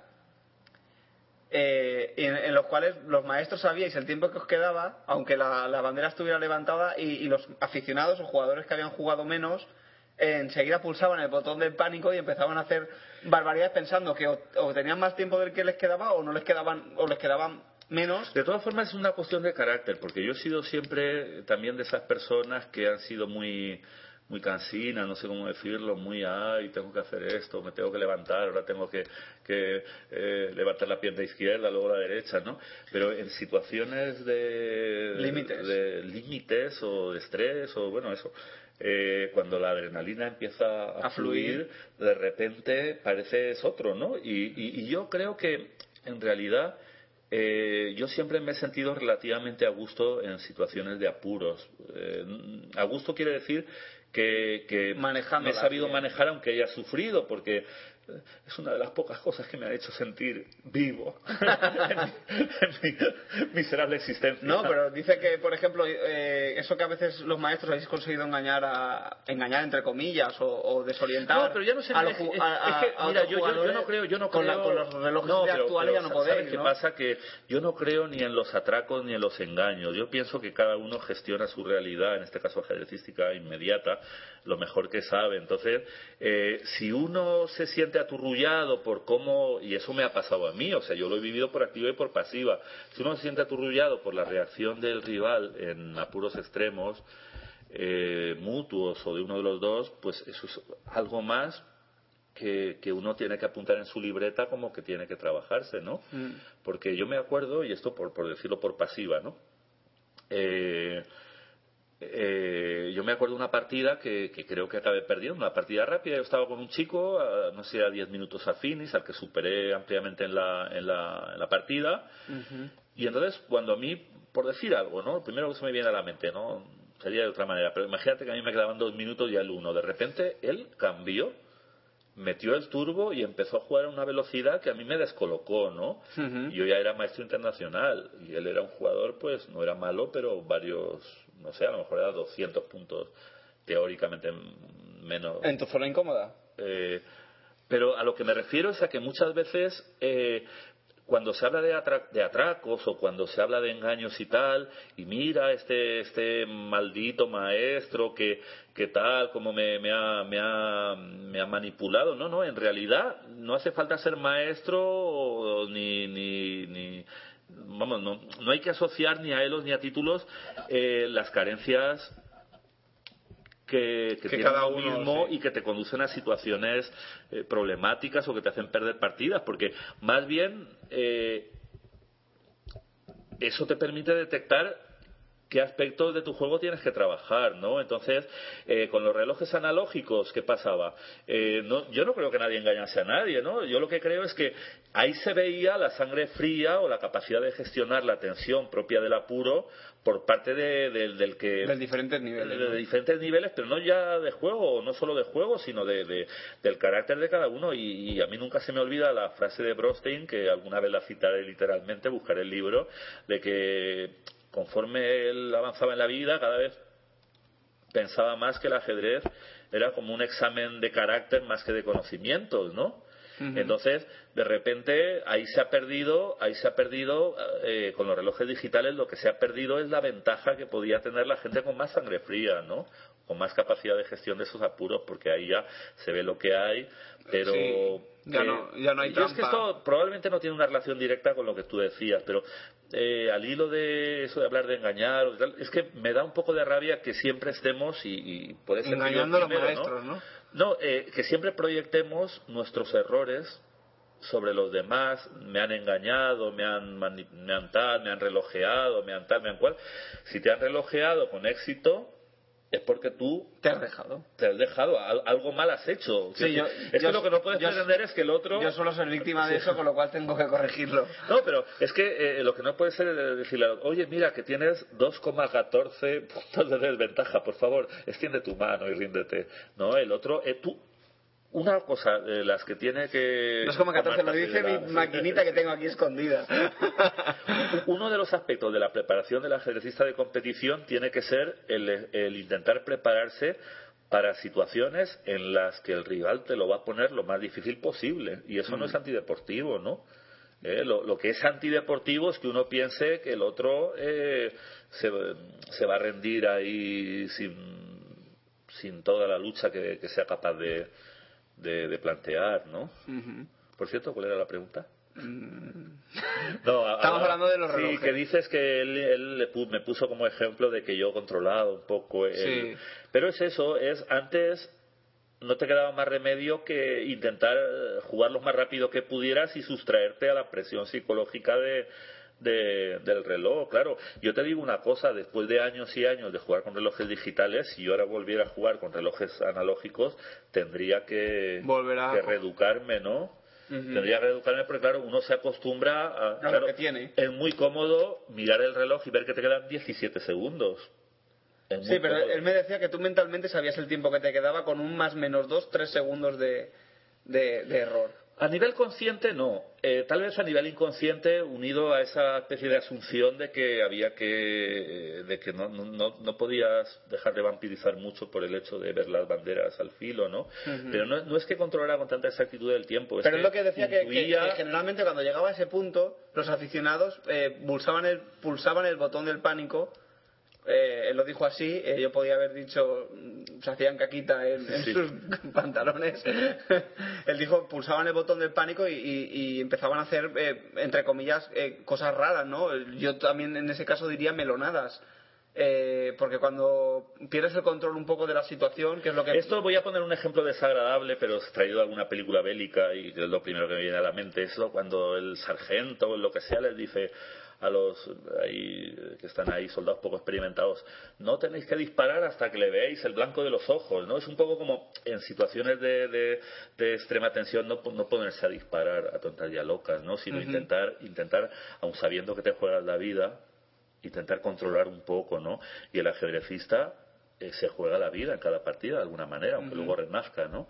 Entonces es, es- es muy importante el, el- el- el ser capaz de, de, de aprender a gestionar no ya el tiempo, sino estas situaciones de presión que pueden ser por el tiempo, pueden ser porque hay siete piezas rivales que te están acosando, ¿no? Puede ser porque te das cuenta de que tenías una jugada ganadora o, o- o que igualaba y ahora estás igualado o, o perdiendo, ¿no? Mira, a mí me da eh, esto, mm, como hemos dicho al principio, mm, se va a escuchar pues varios días después de, de haber sido grabado, pero yo ayer, ayer, ayer miércoles día 14, eh, eh, estaba viendo el desarrollo de la partida del Mundial Juvenil en- entre, bueno, no recuerdo el nombre del negro, pero sí que sabía el, el- el más fuerte representante español, David Antón, estaba estaba Jugando. bueno, hay un momento, claro, yo estoy con el chessbone que siempre recomiendo, con el modulito al lado. Hay un momento que le da veintipico puntos de ventaja eh, si hace si hace una jugada, ¿no? O sea que prácticamente, eh, o sea, la mejor defensa según el programa es hacer un dama G3 jaque, Y abandonar. no, dama G3 que el rey se come la dama limpia para que haya haya un E por F4 y así desviar piezas o tal, no sé y qué. que no te desmate corriendo. Ujú. Pues ha- ha- hay un momento, ah, espera, voy a hacer un prodigio de memoria, a ver si consigo eh, eh, recordar la jugada. No, lo, lo estoy consultando, yo no soy como Yago, que yo tengo que consultar, que ya soy Sí, mayor. aquí en la jugada 34, que hay un más 26. Sí, eh, eh, antes de la jugada 35 de las blancas, eh, si las blancas hicieran la jugada buena, eh, eh, el programa, el programa en concreto este, le, le- le está dando 26,75. De la otra manera le da algo menos de 2, que es lo que se mantiene prácticamente a lo largo de la partida, pero hasta llegar a una posición de calidad, que más o menos puede ser esa, esa, Esa diferencia- esa diferencia numérica, sí, Sí. De, eh, de, de torre y peón contra caballo y peón, pero en una posición en la que ya la tienen que dejar en tablas. Entonces, claro, este tipo de cosas, el, el- el ser capaz de, de- de gestionar, no solo en el momento en que se produce, sino Luego. luego, el ser capaz de digerir Y decir, bueno, la, Que la tenías la he- ganada, Sí, me he equivocado, pero tengo que seguir, ¿no? cosa que puede ser especialmente dolorosa especialmente dolorosa en, en un caso como este de, de la ronda de la ronda 7 Ujú. era la 7 verdad Sí. dejadme que lo consulte Sí, sí, era la ronda 7. Eh, a ver eh, pon un poco de música mientras mientras Sí. Pero claro, eh, hay un torneo que sigue, tienes que, tienes que estar ahí peleando, mantenerte, mantenerte en ello. Y claro, eh, hoy en día con los programas que son de una gran ayuda, pero en estos torneos eh, hay que tener un poco cuidado de, de que eso no te toque la moral, porque es que esta, esta partida eh, se jugaba en, eh, no sé si era en la segunda mesa, ¿no? O sea, eh, digamos que si él hubiera ganado una partida que en un momento dado tiene con 26-75 de ventaja, se plantaba en la ronda 8. Eh, primero en solitario, bueno, primero en solitario, no, primero compartido Claro, con que- otro jugador. pero es que hay que ver- 6 hay- sobre 7. Hay que ver la parte, hay que verlo con ojos de la, no hay que verlo con ojos de la máquina, sino con los ojos humanos. Los ojos de la máquina te pueden ayudar a, a- entrenarte, Claro, no, pero- no, no te tienen que Pero lo que quiero decir es que eh, estoy poniendo, tú ya sabes que yo soy un poco caótico. y didacta. Eh, yo soy eh, un, un, un didacta del caos, o un, no, mejor dicho, un didacta caótico.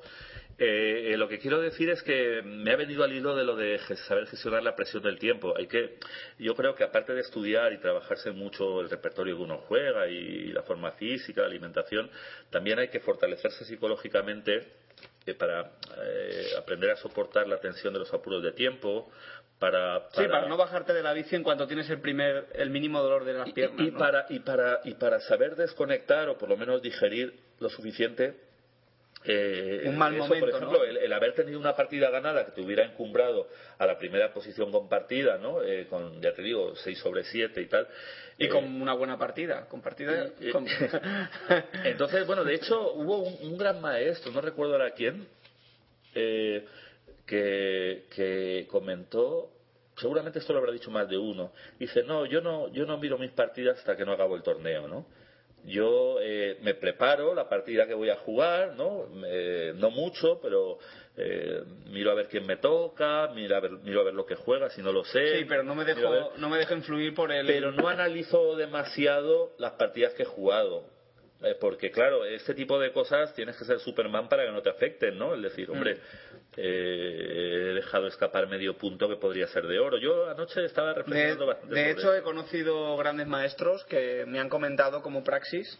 eh, no miran las rondas, no miran ninguna ronda antes de, antes de acostarse. Es decir, tú estás jugando un torneo abierto, eh, se acaba la ronda a las 8 o las 9 de la noche, y ellos se acuestan y por la mañana miran su rival. No se acuestan Ajá. eh, mirándolo antes porque si no dicen que pueden perder calidad del descanso, porque la, la cabeza se empieza a pre- a preocupar, Sí, se empieza a preparar. inconscientemente pueden empezar Entonces a... se van sin saber su rival del día siguiente, se acuestan sin saberlo. Esos son los jugadores solares, que digo yo, los lunáticos, que diga los lunares, como yo.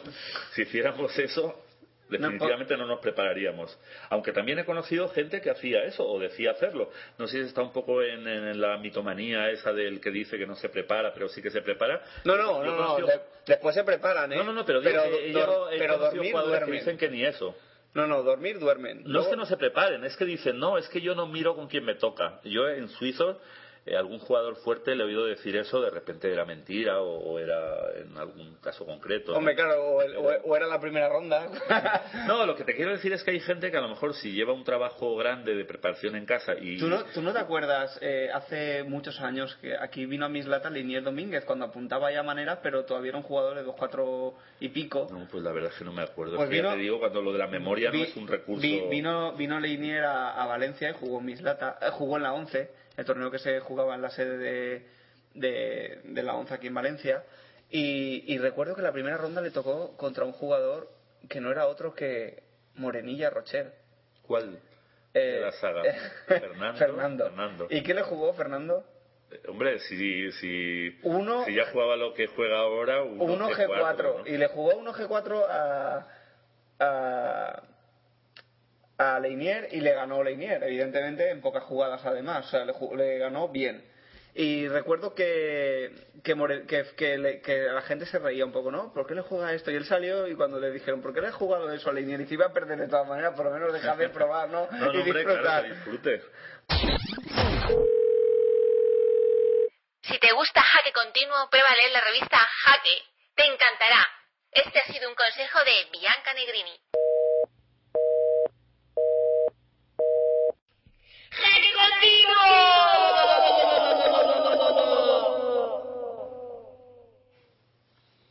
Bueno, pues ahora viene la sección de actualidad, que como afortunadamente queda poco tiempo. Y va a, ser- pues- y va a quedar desactualizado No, por... Exacto, no, no se va a notar eh, la- Excesi- excesivamente. Bueno, se están disputando los, los campeonatos eh, del mundo por edades. Sí.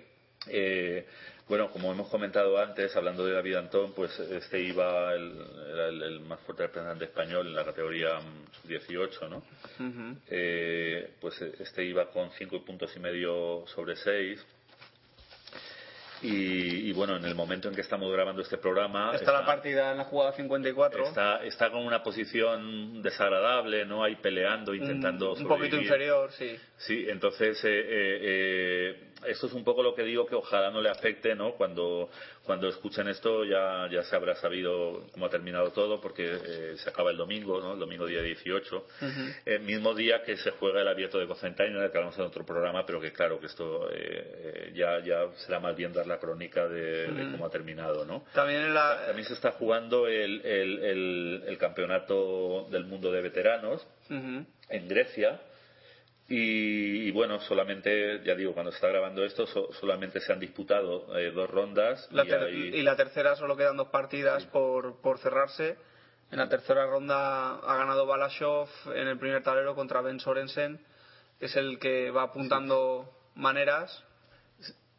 Simplemente decir que nuestro querido, ya como está todo por definir, que nuestro querido mm, Miguel Suba, Mijail Suba, eh, residente desde hace muchos años en España y que ya Ujú. fue campeón del mundo de veteranos, eh, pues de momento lleva las tres primeras partidas ganadas y desde aquí le deseamos mucha suerte.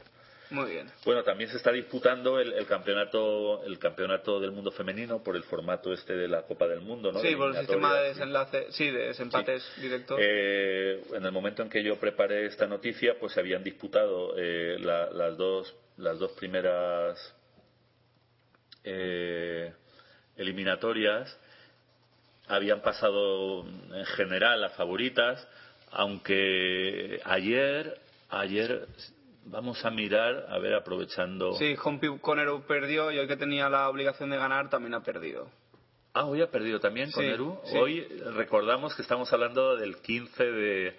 eh, de noviembre y, y sí, Humpi Conero ha perdido, perdió ayer y perdió, ha perdido hoy. Ah, hoy a lo mejor cual- intentando forzar. Pues mira, ya la, eh, una de las principalísimas favoritas ah, se ha visto descabalgada en esta tercera ronda.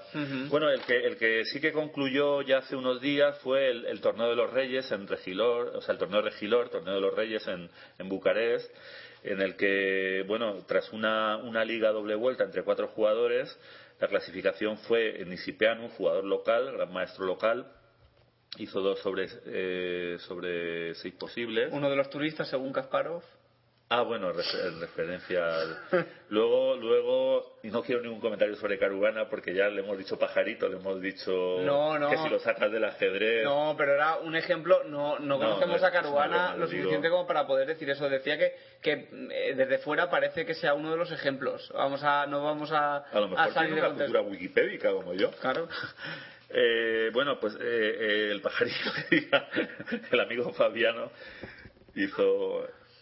No me dejes ser tan irreverente, tú golpeame de vez en cuando, Yago.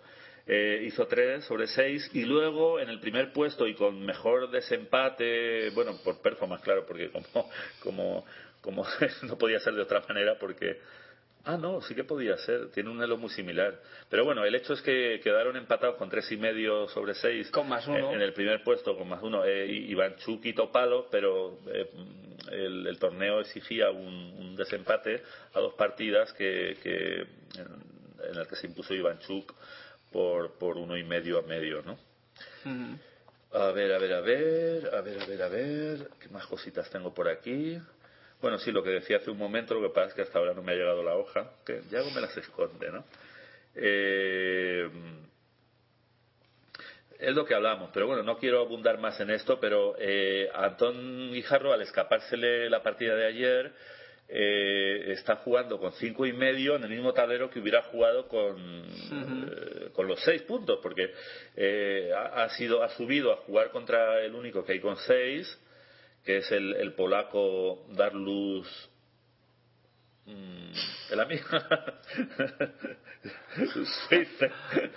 Bueno creo que tiene 17 letras y dos vocales pero bueno contra este muchacho polaco que apunta muy buenas maneras 2611 no y es lo que digo no yo sé que estoy proyectando mi propia mi propia bueno el, el dolor que me produjo no el ver esto no porque de repente te, te recuerda cosas que te han pasado no pero esperemos que independientemente del resultado de, de esta octava ronda, ¿no? que se está disputando de momento con ventaja del polaco, eh, eh, David sepa, sepa en las tres rondas restantes sepa Mantener, mantener el esa, tino, ¿no? Ese- esa, esa, eh, esa potencia de juego que ha desplegado hasta ahora, ¿no? Bueno, más cositas. Este sábado, cosa que ya quedará desfasado, pero bueno, lo comento. David es uno de los nombres que se dice igual en todos los idiomas, o que se escribe igual en casi todos los Ah, idiomas. igual, sí, ¿no? Sí, sí, increíble. Nombre bíblico por excelencia. Eh, bueno, hay una reunión de pero esto entre que es muy local, no tenemos tiempo y que cuando se escuche ya estará más pasada que mi cerebro. Es que hay una reunión de presidentes del club, la reunión anual de la federación y los presidentes del club este este sábado, ya daremos cuenta de ella. Eh, nos estamos planteando destacar ahí a uno de nuestros redactores, si le suena el despertador. Eh, bueno, también se ha convocado por parte de la Federación de Ajedrez de la Comunidad Valenciana la, la Gala del Ajedrez Valenciano, que sería ya su segunda edición, para el, el sábado mm, 15 de, de diciembre Hacia las 8 de la tarde en el Complejo Deportivo y Cultural La Pechina de Valencia. Eh, en esta gala pues se dan eh, los premios que han conseguido los deportistas en, a lo largo de la temporada y también unos premios especiales a la colaboración periodística, empresarial, ajedrecística e institucional. A ver si algún día se acuerdan de eso. Bueno, y... Y, y- y previo a ello, previo a esta gala del ajedrez valenciano, eh, eh, se va a celebrar en los mismos locales, ¿no? De hecho, se ha hecho, se ha ajustado para que coincida, ¿no? El campeonato autonómico por equipos de ajedrez relámpago. O sea, de partiditas muy rapiditas. Muy bien. Y a ver qué más, a ver qué más, qué más, qué más. Ah, bueno, sí, hombre. ¿Cómo, cómo pasar sin decir por lo menos quién ganó el, el- el- el campeonato del que tanto hablamos? Pusimos como ejemplo de la Diputación de Cáceres. Hubo un cuádruple empate en orden ascendente. El venezolano afincado en Valencia, el jugador del Gambito, José Manuel Díaz Velandia. El también venezolano, maestro internacional, eh, Blanco Cristóbal el, ya español de origen cubano eh, Orelvis Pérez, ya, ya español y ya gran maestro, sí. Y, encabezando ese grupo con los mismos puntos, con seis, pero un mejor desempate, el maestro internacional chileno afincado en Madrid, Daniel Barría. Y también finalizó con victoria del Sestao Naturgas Energía en la última edición Con una victoria cumplida es sobrada. Cumplida, sí, un, un solo empate contra el segundo clasificado, el Solvay, que también hizo un, un grandísimo papel, ¿no? Eh, bueno, el, el encuentro, el encuentro mm, eh, se puntuaba la victoria con, con dos unidades, eh, el, y el empate con uno. Entonces, eh, el Sestao hizo nada menos que 13 sobre 14, ¿no? Pero los 10 sobre 14 del Solvay tampoco están nada mal, ¿no? No. A continuación, Revertal Box con 8 sobre 14, los mismos que el Linen Magic. Eh, también se salvaron la casa So- Equi- Equigoma Casa Social Católica con 6 puntos y Grosca Quetaldea, campeón hasta eh, campeón de la edición anterior con 5 y descendieron eh, el, el Foment Martineng y la y el, la UGA, ¿no? Claro, alguien tenía que descender entre tantos jugadores tan fuertes, ¿no? Y los dos equipos catalanes. Los dos equipos catalanes pues eh, han, han, han tenido la en esta ocasión la el descenso. Bueno, pues nada, enhorabuena al Sestao y por mi parte se ha acabado. Buenas noches y ¡viva el ajedrez! ¡Viva!